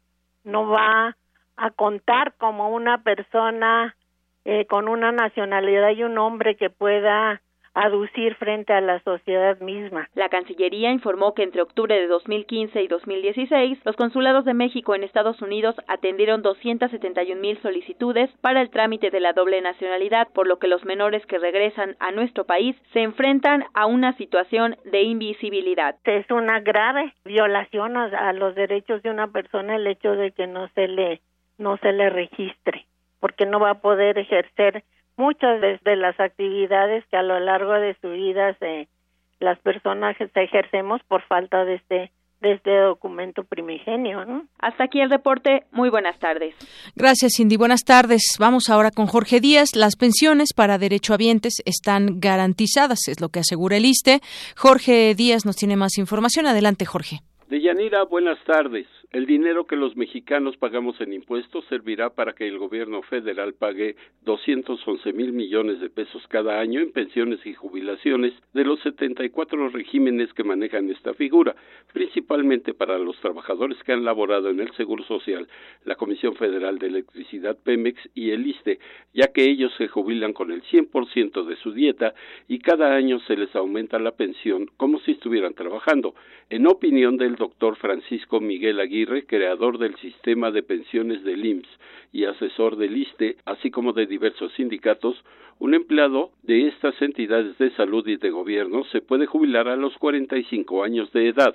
La gente se jubila a los 25 o 30 años de servicio, sin importar la edad. Es decir, se están jubilando a los 45 años de edad, a los 50, con el 100% del último salario, cuando ya no pagan ni siquiera impuestos, ya no pagan cuotas a la, a, la, seguridad social, es decir, se echan más a la bolsa que lo que ganaban cuando estaban trabajando. Y además pueden trabajar en algún otro lugar. Rápidamente, si te jubilas a los 30 años de servicio, te estarás jubilando a los 50, 50 años tienes otros 30 años esperanza de vida. Sí. De esperanza de vida. El régimen pensionario más costoso será el de los trabajadores afiliados al ISTE, que deberá cubrir el 70% de esas obligaciones entre 2014 y 2050.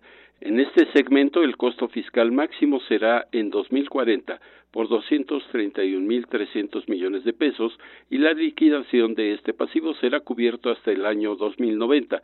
La maestra María de Lourdes Peralta dijo que el grueso de los pensionados que no reciben lo mismo que los trabajadores del Seguro Social, por ejemplo, será una población vieja, pobre y enferma. Si no se hace una reingeniería del concepto de seguro social y seguridad social, el escenario como vamos, sería de una población vieja, pobre y enferma, lo cual no es halagador desde ningún este, aspecto o sentido. Entonces, el problema de pensiones es un problema que se tiene que resolver hoy para que tenga efectos de largo plazo y para que eh, realmente se refleje en el beneficio de la población. En este concepto, la Auditoría Fiscal de la Federación destacó en su informe más reciente que los costos de los regímenes de beneficio definidos vigentes seguirán en aumento y que es conveniente considerar cambiarlos a contribuciones definidas, es decir, al sistema de cuentas individuales de Afore. Hasta aquí mi reporte de Yanira. Gracias, Jorge. Buenas tardes. Prisma RU. Un programa con visión universitaria para el mundo. Queremos conocer tu opinión. Síguenos en Twitter como arroba PrismaRU. Queremos escuchar tu voz. Nuestro teléfono en cabina es 55 36 43 39. Continuamos con los temas nacionales. Ya platicábamos ampliamente sobre el tema en el ámbito periodístico con Arturo Ángel y que nos quedamos también con la conclusión de que serán las autoridades las que deban seguir también toda esta ruta del dinero y se den a conocer pues las informaciones, pero sobre todo los, los delitos que finalmente se le fincarán a Javier Duarte, eh, todo el proceso que se seguirá, cuántos años pasará en la cárcel y que no vaya a suceder que por falta de pruebas suceda alguna otra cosa y no pague por los delitos y sobre todo pues estos evidentes desfalcos al estado de Veracruz Veracruz. Bueno, pues entre otras cosas que se publican y sobre todo me, me, estoy remitiendo a varias de las publicaciones que en distintos momentos hizo Animal Político, pues está, por ejemplo, eh, que Javier Duarte lavaba, lavaba dinero en solo 61, 65 segundos a través de transferencias electrónicas. También, eh, pues el desvío y malversación por 4.630 millones de pesos que estaban destinados a rubros como salud y educación. Tan solo en 2015 ese fue un, señalamiento que hizo la Auditoría Superior de la Federación, que hace estas observaciones, pero en algún momento se solventaron estas observaciones. Bueno, pues la respuesta final es que no. Y justamente, justamente le preguntamos a algunas personas a través del Vox Populi, creen que deben regresarse al erario los bienes incautados de Javier Duarte, ¿por qué? Y bueno, su opinión al respecto de este tema, y esto fue lo que nos respondieron.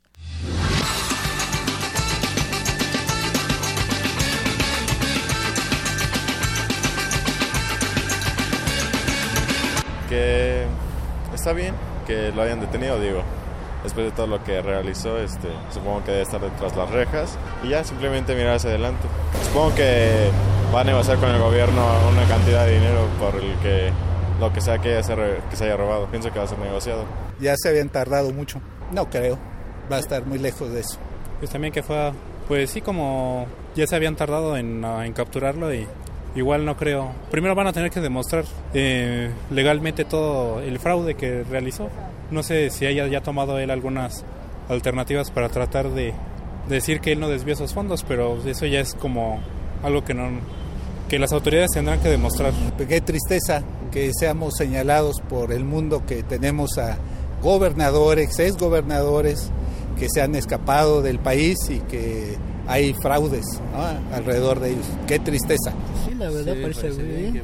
Pues que ya lo hayan atrapado y pues sea el motivo por que lo hayan atrapado, pues esperemos que ahora sí cumpla con lo que con la sentencia que, debe, que, pague hizo. Eso es bueno. Que pague por lo que hizo. Pues no, hay muchos... O sea, desde que, que regrese la lana, pues... Que sea, no se va a hacer. van a recuperar poco, pero la, ya lo que se haya gastado, lo que haya invertido, lo que haya hecho con ella, ya, ya, ya fue. Ya no se recupera. Eh, pues su detención me parece un gran avance, estoy muy de acuerdo y creo que era necesario, transmite un buen mensaje, pero por otra parte no, no sé si es mi incredulidad ante las autoridades o qué, pero no dejo de verlo como parte de algo más. O lo dejan libre, o le dan un amparo, o es parte de una estrategia política. O sea, me gusta, pero aquí es México, entonces esto suele ser una bendición mezclada. O sea, no sé, me da gusto que lo atrapen y que también Yarrington esté detenido y que ya estén tras César Duarte y que estén tras otros gobernadores, pero pues hay que hacer algo para evitar que esta gente en cuanto tome el poder se vuelva demente y nos robe, ¿no? Esa es mi, es mi opinión. Bueno, pues ya se habían tardado ¿no? en sacar todo este evento. Eh, finalmente es otra expresión de la corrupción en este país y pues digamos ahorita tienen que respetar el debido proceso. Pero pues finalmente no creo que tenga las consecuencias que, que requiere el señor. Eh, no creo, no creo. Tiene muchos prestanombres y eso obviamente lleva juicios y los juicios tienen sus tiempos y sus formas. Entonces eso va a prolongar todo el caso.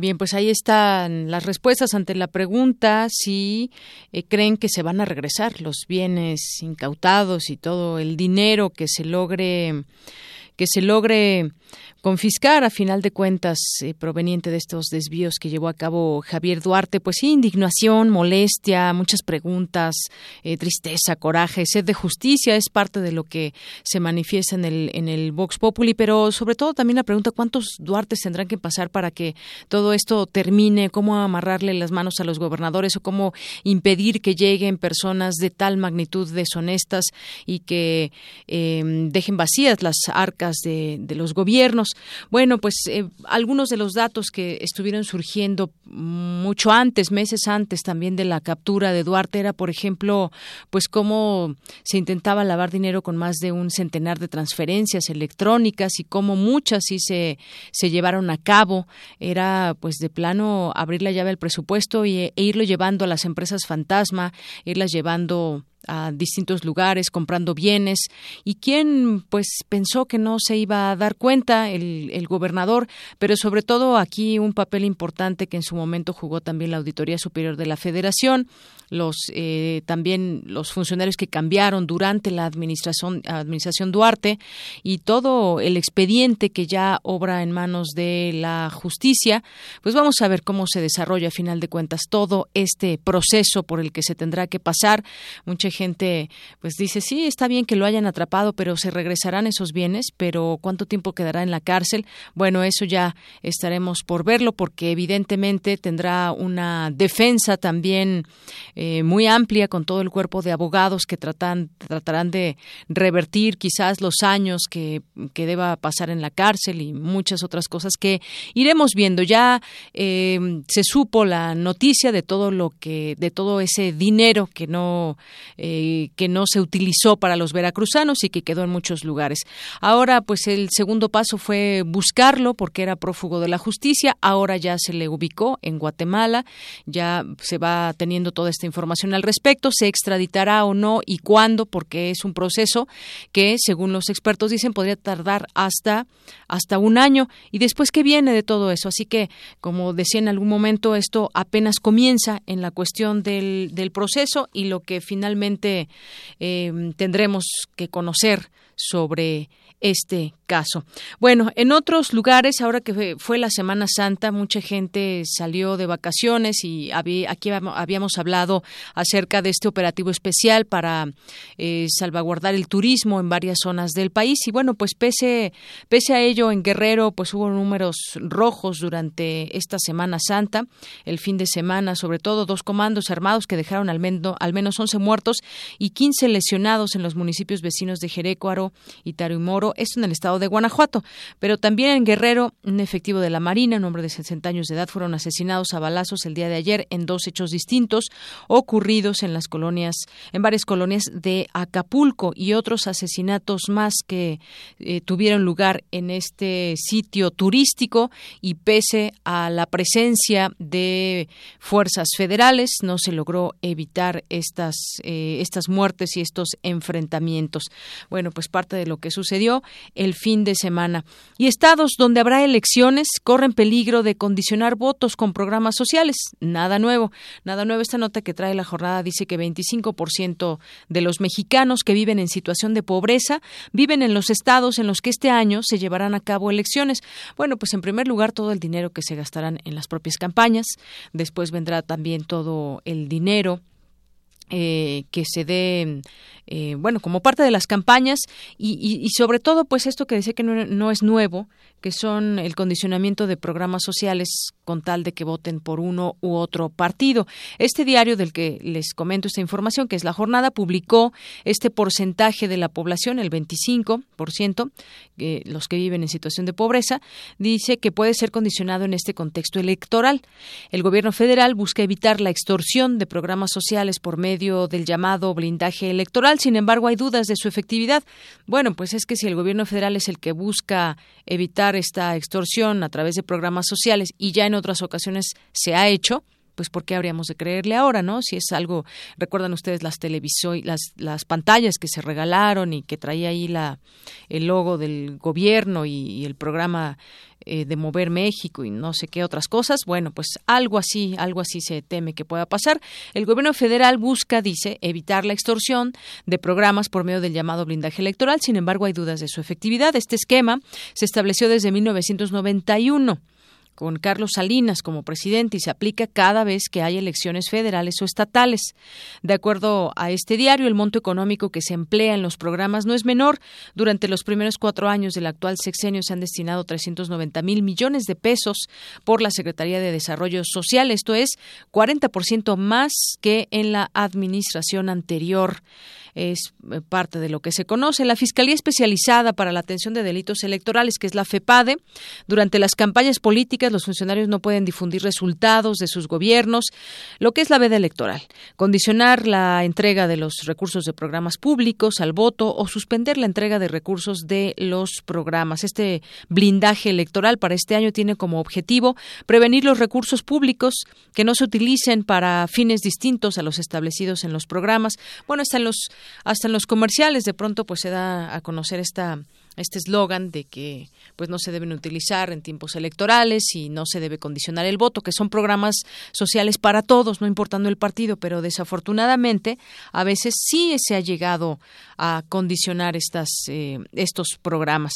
Bueno, pues eh, hablando de campañas también, Delfina Gómez, candidata de Morena a la gubernatura del Estado de México, será multada por el Instituto Nacional Electoral por no haber reportado gastos de 2.7 millones de pesos en campaña. De acuerdo con el instituto, la multa será de 5 cinco millones de pesos para para Delfina y su partido. Bueno, pues eh, vámonos ahora con, ya tengo la línea telefónica, a Stu Velasco Crispín, el subdirector de la Policía Nacional Civil de Guatemala. ¿Qué tal, eh, subdirector Stu? Bienvenido, muy buenas tardes a este espacio de Prisma RU de Radio UNAM. Eh, muy buenas tardes, eh, de Radio eh, Universidad.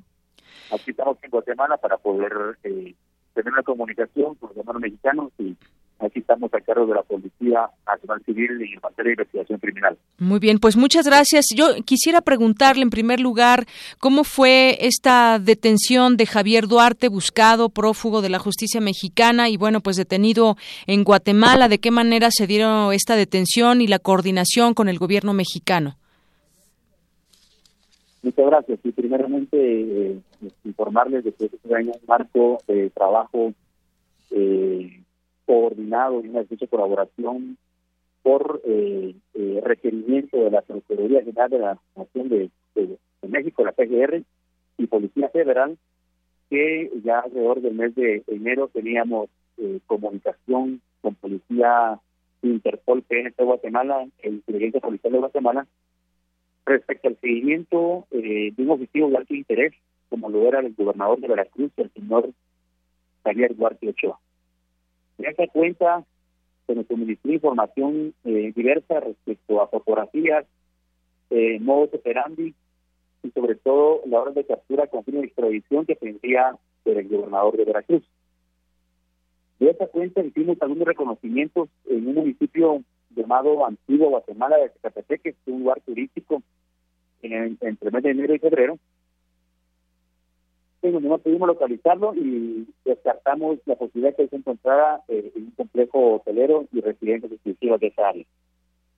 Seguidamente, eh, eh, hay algo importante, en el mes de noviembre del, del, del 2016, autoridades mexicanas detienen en Chiapas, México, eh, a una persona con eh, pasaporte eh, del señor Javier Duarte Ochoa, con una fotografía implantada, y también de su esposa con rumbo a Guatemala. Esto eh, dio origen a pensar que él se estaría eh, movilizando al territorio guatemalteco y se implementaron las alertas y los sistemas de búsqueda. Sin embargo, en la semana, al inicio de Semana Santa, volvemos a reunirnos con la PGR y Policía Federal e instalamos una mesa de trabajo en el departamento de Sololá, al occidente del país. Ahí teníamos eh, ya información por seguimientos y por trabajo de investigación criminal de que muy probablemente el señor Javier Duarte Ochoa se encontraba eh, en un complejo turístico del lago de Altiplán que se sitúa en el sitio de Panajachel. Se hizo pasar por de turista. Cuenta, así es. Eh, de esa cuenta eh, tenemos información que él manejaba el nombre de Javier Ocampo y que se hacía pasar como turista, sobre todo aprovechando las fiestas de Semana Santa, en donde recibimos miles de turistas en el lago de Altiplán. Las últimas 72 horas fueron eh, definitivas para que la Policía Nacional Civil de Guatemala pudiera precisar eh, el complejo hotelero y proceder a la detención del gobernador eh, de Veracruz. Lo situamos muy probablemente en el apartamento 505 del complejo eh, hotelero y después de 48 horas permanentes de eh, vigilancia, seguimiento y de hacer cobertura perimetral para que no pudiera salir en caso de él pretendiera salir de alguna forma, lo logramos situar en corredores eh, de ese complejo hotelero, procedemos a su identificación y se le notifica alrededor de las 20 horas con dos minutos la orden de captura con fin de extradición. En primer momento él eh, se niega a aceptar su identidad, trata de decir que Javier Ocampo, sin embargo ya con todo el trabajo que teníamos en la mesa instalada con PGR, Policía Federal y PNC de Guatemala, pasó de minutos para concretar la identidad de él uh -huh. y seguidamente lo confinamos a los tribunales de justicia en Solola.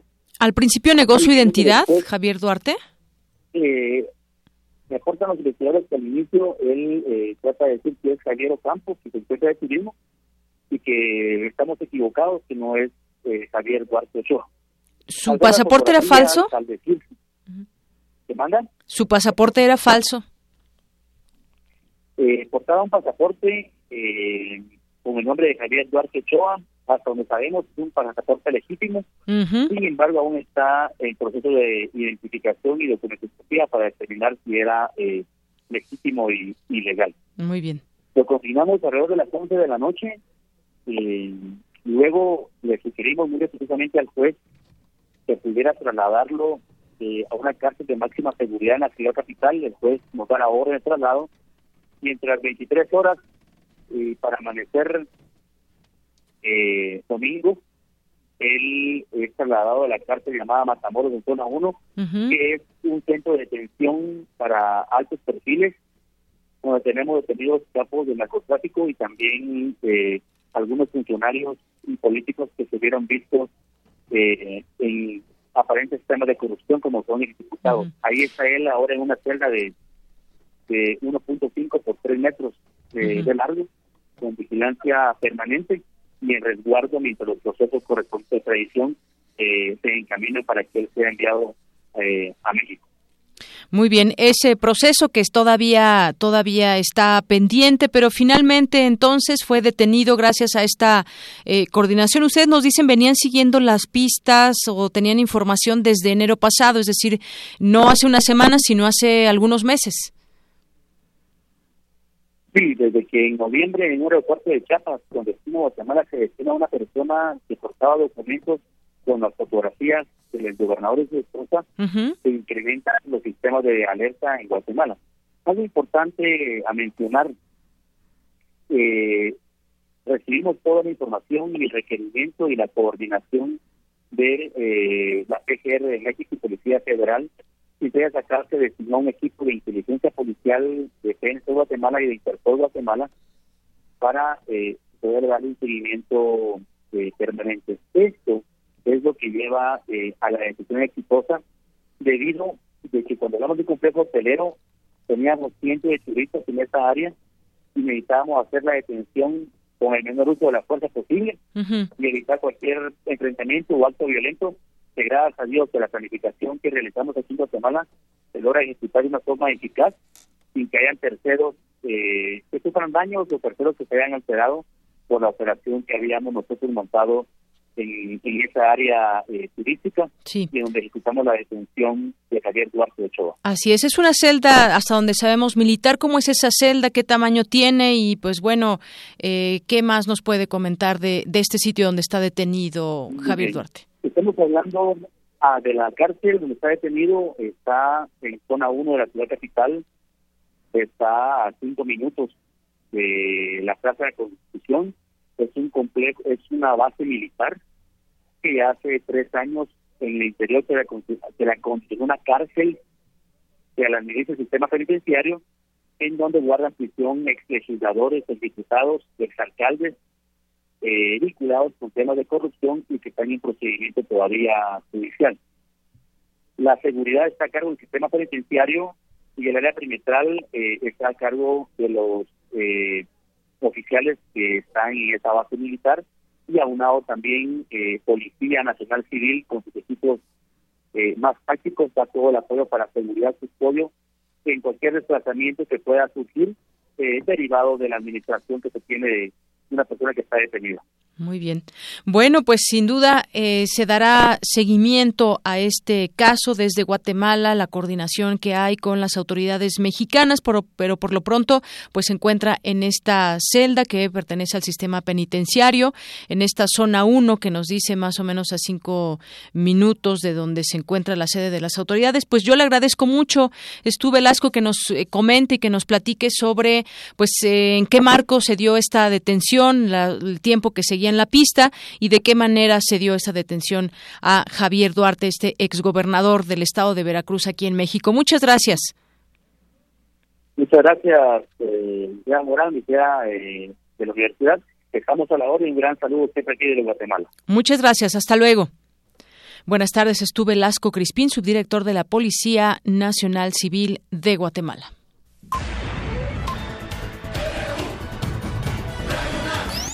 Prisma RU. Con Deyanira Morán. Queremos conocer tu opinión. Síguenos en Twitter como arroba PrismaRU. Global RU. Nos vamos ahora a la información internacional con Eric Morales. ¿Qué tal, Eric? Buenas tardes. Buenas tardes, Deyanira. ¿Cómo estás? ¿Cómo te mm. fue este fin de semana? Muy bien, un fin de semana largo, ¿verdad? Sí. Muy bien, ¿y a ti? Muy bien, muy bien. Pude descansar unos días, un par de días. Muy, bien, pero ahora hay mucha información internacional. Así es, así es, regresamos con, con mucha información y si te parece vamos a escuchar lo que sucedió alrededor del mundo este lunes 17 de abril con nuestras breves internacionales. 28 personas muertas y 7 desaparecidas es el saldo que dejó el derrumbe de una montaña de basura en Sri Lanka. El Producto Interno Bruto de China creció 6.9% en el primer trimestre del año, informó la Oficina Nacional de Estadística de ese país asiático. Más de mil palestinos detenidos en cárceles israelíes iniciaron este lunes una huelga de hambre colectiva. Los manifestantes denunciaron violaciones a sus derechos humanos, además de tratos degradantes. Al menos cinco personas murieron luego de que una avioneta se estrellara en un supermercado de la comunidad de Tires, cerca de Lisboa, en Portugal. La justicia federal de Estados Unidos impuso una multa de 2.600 millones de dólares a la constructora brasileña Odebrecht por su enorme trama de sobornos para lograr contratos de obra pública en numerosos países. El gobierno afgano informó que aumentó a 94 el número de muertos por la bomba no nuclear más potente de la historia, lanzada por Estados Unidos. Ahí, ahí, están nuestras breves internacionales y en otro tema hablemos de Turquía país árabe cuya capital Estambul es reconocida mundialmente por su arquitectura, ha decidido este fin de semana, a través de un referéndum, modificar su constitución para pasar de un sistema de gobierno parlamentario a uno presidencialista. Según cifras oficiales, el 51.4% de los turcos votaron a favor de eliminar la figura del primer ministro y concentrar todo el poder ejecutivo en su presidente Recep Tayyip Erdogan. Como escuchamos, las cifras entre el sí y el no están muy cerradas, pues el 48.6% del electorado se negó a estos cambios dentro de la estructura gubernamental. Esto porque al modificar la Constitución, Erdogan tendrá numerosas atribuciones legislativas y gran influencia en la justicia al poder nominar entre él y su partido a la mayoría de los magistrados del órgano rector del sistema judicial, lo cual podría mermar a las fuerzas opositoras. Estas elecciones dejan a Turquía visiblemente polarizada, pues prácticamente la mitad de su población no está de acuerdo con los cambios eh, propuestos por su mandatario. Lo que la oposición señala es que con ello se perdería el sentido democrático de la política y pondría en riesgo los derechos humanos de la población turca, ya que un solo hombre, bajo la figura de presidente, podría decidir el destino de 80 millones de personas. Y es por todos sabidos que, por ejemplo, Erdogan eh, está a favor de la pena de, de muerte y piensa mantenerse, o sus intenciones así lo ha mostrado, es mantenerse varios años más en el poder y lo, esto podría convertirse en una monarquía presidencial algo así como eh, pues eh, estos dictadores que hemos visto en numerosos países de, de América Latina, de África, del, de la misma Europa, pues que han, han estado mucho tiempo en el poder bajo pues un sistema que eh, pues les permite estar de manera legal bajo pues la silla presidencial. Así es, Eric, y además, bueno, pues eh, todo el papel que puede puede jugar eh, Turquía, su ejército, su pues vaya todo eh, el lugar, la geopolítica también juega un papel importante en todo ese tema cuando pues hay situaciones ríspidas en el país, en el en el mundo. Así es, y bueno, pues luego de esta victoria, todavía no oficial, el presidente Recep Tayyip Erdogan mandó un mensaje a su nación. Escuchemos. Hoy Turquía tomó una decisión histórica después de 200 años de discusión acerca de su sistema de gobierno. Esta decisión no es un evento ordinario. Este es el día en que se ha tomado una decisión muy importante sobre la Constitución. Nos gustaría que los países extranjeros y las instituciones respeten la decisión de la nación. Bueno, y el presidente Erdogan menciona eh, esto último porque primero la oposición de su país ha denunciado que eh, en el referéndum hubo varias irregularidades y dicen que pues desde luego impugnarán los resultados de, de, este, de esta pregunta, de esta consulta que, que hicieron a, a, los turcos. Y también porque Turquía ha mostrado su interés, de hecho ya inició de manera oficial eh, pues esta, esta documentación, este proceso que tiene que hacer para adherirse a la Unión Europea Y bueno, pues ningún mandatario de esta organización ha de, de alguna manera pues expresado alguna declaración eh, alrededor del referéndum, lo han evitado y la eh, jefa de la diplomacia europea Federica Mogherini ha dicho que esperarán a que se debata este tema el próximo 28 y 29 de abril cuando los ministros de Exteriores de las 27 naciones de, la Unión Europea debatan si detienen o no la solicitud que ha realizado Turquía para anexarse al grupo continental. Así es. Y bueno, a final de cuentas son decisiones que le tocan a la propia a los propios ciudadanos turcos eh, decidir y pues bueno, eh, ahí está y si hay alguna situación adversa o no están de acuerdo porque además bueno, sí se ve que los deja polarizados, pues ya será pues del, del propio interés de, de, de Turquía, ¿no? Ya se habrá de ver si se repite o no se repite, pero el caso es que hubo una votación y estos fueron los resultados los que nos comentas. Así es, y bueno, pues ya por lo mientras la oposición ha anunciado, como mencionaba, que van a impugnar los resultados y va a pedir un reconteo de, estos votos. También hoy eh, Turquía, pues este, hay que recordar que ellos están, digamos, llevan siete horas, ocho horas, perdón, de, de, diferencia y, hay manifestaciones en, en, las calles a favor y en contra de, de, los resultados de este referéndum. En otra información, la oposición de Venezuela, eh, encabezada por Enrique Capriles, Lilian Tintori y Jesús Torrealba han convocado a una gran movilización eh, para este miércoles, eh, para el próximo miércoles. Se espera que sea la más grande que se ha realizado desde el pasado 30 de marzo, cuando comenzaron las recientes marchas contra la administración del presidente Nicolás Maduro por la decisión de que el Tribunal Supremo adoptara las facultades del Parlamento. Se pretende que la movilización se lleve a cabo en Caracas y concluya frente a la Asamblea Nacional. Ante esto, el presidente Maduro ha ordenado que el ejército, la Fuerza Armada Nacional Bolivariana, salga a las calles con el fin de evitar que haya desmanes, lo cual desde luego ha sido interpretado por la oposición como una acción de intimidación hacia los manifestantes. Luego de anunciar esta medida, el mandatario venezolano expresó las siguientes palabras. Vamos a escucharlas. Las próximas horas voy a hacer una comparecencia especial, todo el mundo pendiente, y voy a mostrar todas las pruebas que tenemos.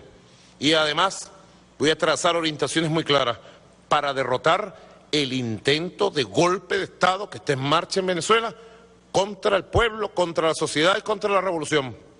Lo estamos derrotando y lo vamos a derrotar de manera pulverizante en las próximas horas y los próximos días. Porque tenemos la razón histórica, tenemos la constitución a nuestro mando y además la unión cívico-militar cada vez más profunda, cada vez más sólida. Ahí están las palabras de Nicolás Maduro, quien insiste que hay un intento de golpe de Estado contra su mandato, eh, orquestado por la oposición y por Estados Unidos, y también responsabiliza al gobernador de Miranda, Enrique Capriles, de los recientes actos vandálicos que se han dado durante las manifestaciones de la oposición. Bueno, pues también ahí la polarización está presente en Venezuela. Así es. Y bueno, por último, comentar que se incrementa ¿no? toda esta tensión entre Estados Unidos y Corea del Norte. Corea del Norte, bajo eh, pues su líder Kim Jong-un, manda una carta al gobierno de Bashar al-Assad, al gobierno sirio, y les dice que pues están, eh, se manifiestan en contra de, del ataque de misiles que realizó Estados Unidos la semana pasada y hoy Donald Trump en el tradicional festejo de Día de Pascua en la Casa Blanca, pues le dice a Corea del Norte que se tranquilice y que Estados Unidos está dispuesto a iniciar pues un conflicto de cualquier índole que quiera Corea del Norte. Ahí están pues las palabras que se mandan uno y otro mandatario sin que todavía haya pues algo contundente. Así es, Eric. Pues muchas gracias como siempre. Nos escuchamos mañana. Hasta mañana. Prisma RU. Programa con visión universitaria para el mundo.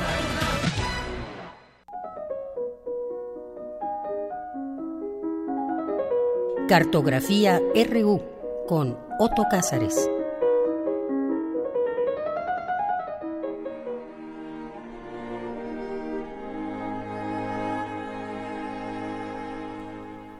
Bien, y ahora entramos a la sección de Otto Cázares, Cartografía RU. Otto, ¿cómo estás? Estoy muy bien Contento de saludarte y contento de saludar al entrañable auditorio de Radio UNAM. Y en esta ocasión he preparado un comentario de título Celebrando al Guernica. Y probablemente aquellos que me hacen el favor de escucharme recuerden que en estos espacios hemos reflexionado en alguna ocasión acerca de arte político.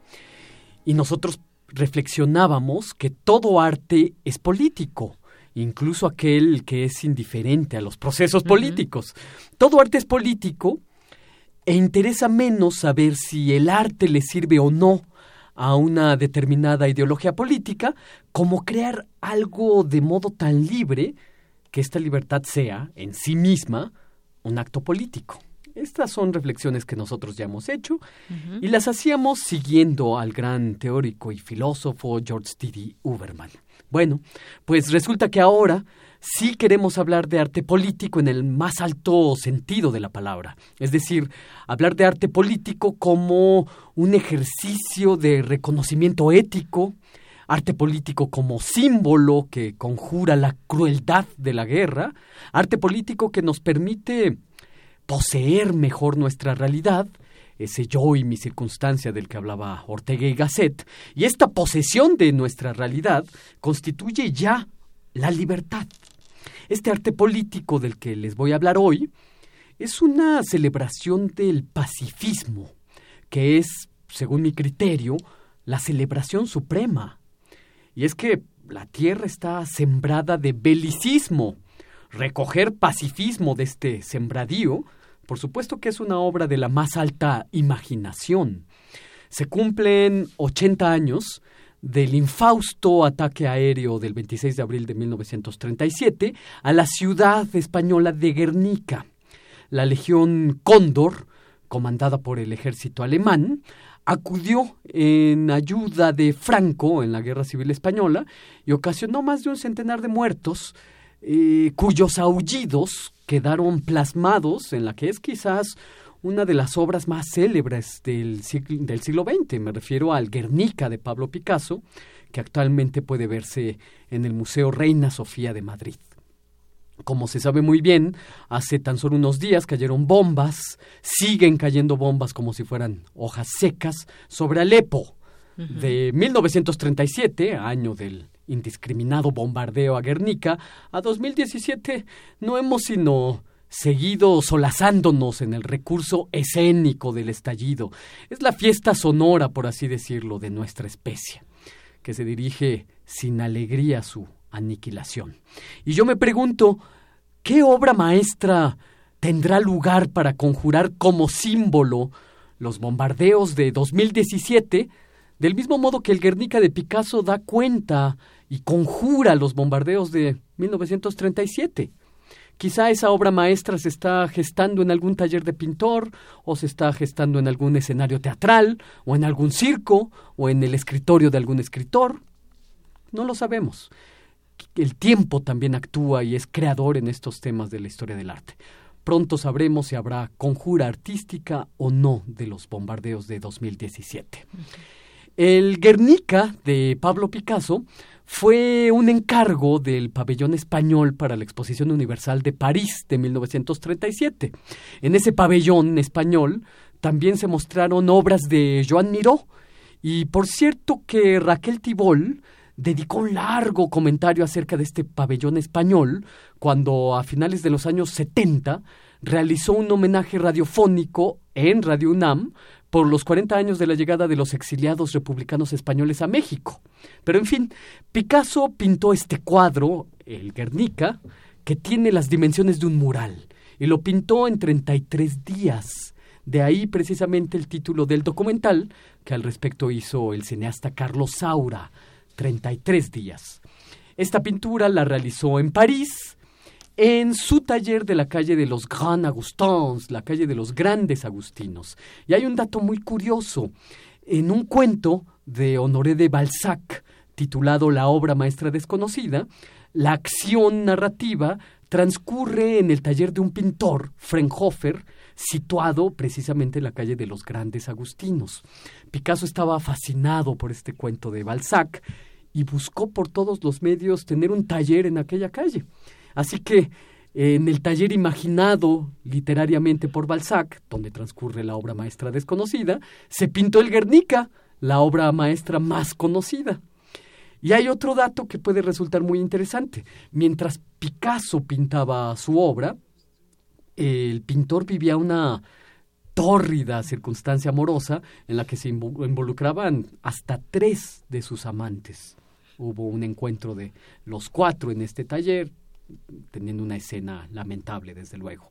Una de estas amantes, la fotógrafa Dora Maar, documentó todo el proceso de creación del Guernica en una serie de fotografías. Esta serie es muy interesante de ver porque ahí podemos testimoniar todos los cambios formales que en el proceso mismo de pintar realizó Picasso, cómo iba metamorfoseando la imagen de esta mujer eh, aullando o de este niño que está cayendo y eh, está, parece colgar como un fruto seco de los brazos de su madre. Ahí podemos testimoniar todos estos cambios formales. Desde luego que el Guernica da cuenta de un milagro. Es la voluntad creadora de un solo individuo, Pablo, Pablo Picasso, genial a la manera en que Occidente ha comprendido el genio, pero en última instancia, el Guernica es una obra que urde corazones desbordantes que quieren recoger de una tierra fundamentalmente belicista frutos pacifistas. El Guernica es el símbolo de esta ansia y lo recordamos a 80 años del clamor de las bombas y de su traducción a signos y gestos pictóricos en la obra fundamental de Pablo Picasso. Y esto es lo que yo tengo que decir este lunes 17 de abril de 2017. Y ahora que nos recuerdas todos estos datos, pues será interesante volver a ver esa, esa, esa obra maestra de, de, Picasso y volver a ver todo lo que, lo que inspiraba y lo que, lo que deja a la posteridad dentro de una obra como esta. Y es una obra que hay que visitar con los ojos bien abiertos y el, el espíritu bien abierto para recibir todo aquello que quiere rememorar. Son los aullidos, son los gritos de los inocentes. Murieron en este ataque del 26 de abril de, 1937 cerca de 120 civiles. eh, como he dicho, está, eh, fue en el marco de la guerra civil eh, fue la Legión Cóndor, que fue eh, la ayuda alemana a Francisco Franco. de modo que esto es el recuerdo de una tragedia y es el recuerdo de eh, la sangre vertida de los civiles. Hay que recordarlo y hay que ver esta traducción sígnica, pictórica de este sufrimiento humano. Muy bien. Pues muchas gracias, como siempre, Otto. Pues hasta el próximo lunes, querida Deyanira. Hasta el siguiente lunes. Gracias. Para nosotros, tu opinión es muy importante. Síguenos en Facebook como Prisma RU. Queremos escuchar tu voz. Nuestro teléfono en cabina es 55 36 43 39. Zarpazo RU.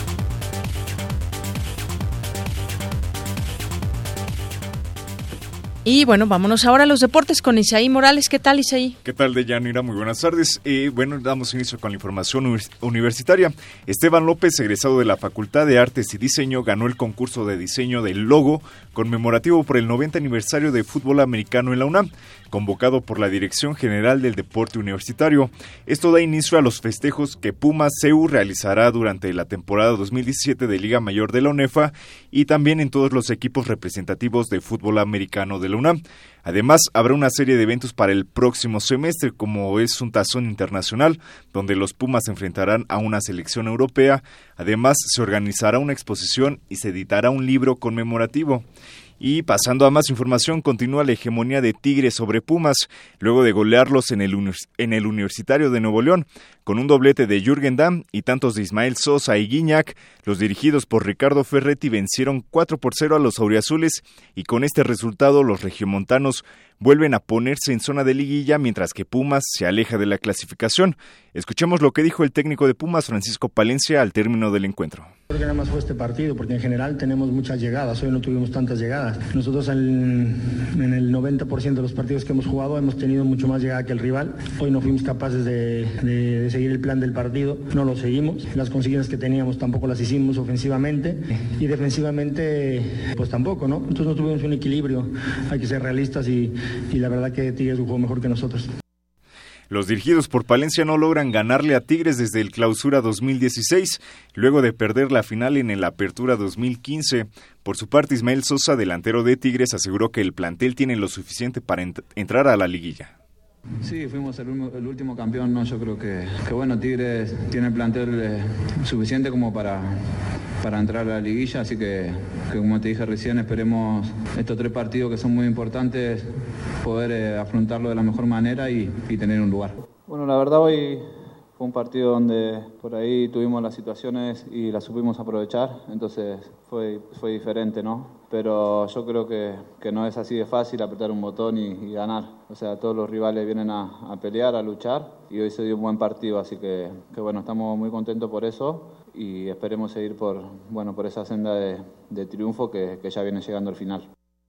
Eh, los Pumas suman 18 puntos con marca de 5 ganados, 6 perdidos y 3 empates y el próximo domingo los visita el Veracruz, entonces ojalá puedan sacar los 3 puntos aunque sea con el Veracruz, que ojo hay que tenerles cuidado porque han tenido muy buena racha los jarochos. Bueno, pues sí, ya, ya veremos el próximo domingo a ver cómo les va frente a Veracruz. La verdad es que está decepcionando un poco el planteamiento de Palencia. A la afición realmente no le está gustando y de hecho ya están pidiendo la cabeza de Pacos, pero hay que tenerle un poquito de paciencia. Y bueno, hoy se corre la edición 121 del Maratón de Boston. Se espera que la participación sea de 30.000 corredores, incluido el campeón del año pasado, el etíope Lemi Bernanu. Y luego del atentado de hace cuatro años en el que perdieron la vida tres personas y hubo más de 300 heridos, las medidas de seguridad obviamente ya son más altas y habrá más de 5.000 efectivos. Hay que destacar que el maratón de Boston es el de mayor prestigio del mundo, junto con las pruebas de Nueva York, Chicago, Berlín y Londres, algo que veníamos comentando antes de entrar al aire, que se necesita un tiempo para poder ingresar a esto a estos maratones. Sí, sí, no, no importa que seas maratonista y te puedas llevar las horas que te llevas en otros como en la Ciudad de México, sino que ahí en el de Boston por eso tiene ese prestigio, digamos, ya te piden un tiempo determinado para recorrer el maratón. Tú, por ejemplo, que corriste el maratón de la Ciudad de México, ¿cuánto tiempo hiciste? Híjole, más de cuatro horas, dejémoslo así. por ejemplo, el, el campeón, el etíope, hizo dos horas y fracción el, año pasado. Así Entonces, es, imagínate. Son los mejores del, del mundo prácticamente. Y bueno, y el fin de semana pasados, bueno, el fin de semana se llevó a cabo el segundo campeonato nacional de juego de pelota mesoamericano Ulamastli en Teotihuacán, ya lo habíamos comentado el viernes pasado. En el evento participaron delegaciones femeniles y varoniles de ocho estados del país y contó con representantes de Belice y Guatemala como países invitados. De acuerdo con los organizadores, el torneo busca rescatar y difundir el juego de pelota y actualmente se practica en 16 estados de la República, algo que me parece formidable que se esté nuevamente eh, se tenga este interés por los juegos, el juego de pelota. Y bueno, ya para terminar, eh, ayer se corrió el Gran Premio de Bahrein de la Fórmula 1, donde el piloto de Ferrari, Sebastián Vettel, se subió a lo más alto del podio junto con Luis Hamilton y Valtteri Bottas, ambos de la escudería Mercedes. El mexicano Sergio Pérez remontó 11 posiciones y concluyó en la séptima posición, luego de arrancar 18. En tanto, el español Fernando Alonso tuvo que abandonar por tercera vez la, por tercera vez la carrera luego de que su McLaren presentara algunas fallas mecánicas. Y en fin, de Yanira, hasta aquí la información deportiva. Muy bien, pues muchas gracias Isaí, hasta mañana. Nos escuchamos mañana. Y nos vamos ahora con mi compañero Jorge Díaz, rápidamente nos tiene la información de última hora. Jorge, buenas tardes. ¿Cómo estás, Yanira? Buenas tardes. El secretario de Movilidad y Transporte de la Ciudad de México, Héctor Serrano, informó que la tarifa de microbuses y vagonetas sí sufrirán un incremento en los próximos días aclaró que ni metro, ni metrobús, ni taxis tendrán cambio. El incremento será de un peso. Por otro lado, te informo que el Consejo Coordinador Empresarial pidió al gobierno mexicano se repare el daño infligido al, al Estado y a los ciudadanos de Veracruz. exigieron que la detención de Duarte sirva para que regrese todo el dinero mal habido. Y por último, te informo que el Instituto Nacional Electoral prepara ya una multa a la candidata de Morena en el Estado de México, Delfina Gómez, ya que no reportó casi tres millones de pesos utilizados en su pre-campaña. Lo último de Yanira. Gracias, Jorge. Buenas tardes. Hasta luego. Hasta mañana. soy de Yanira Morán, en nombre de todo el equipo. Gracias. Buenas tardes.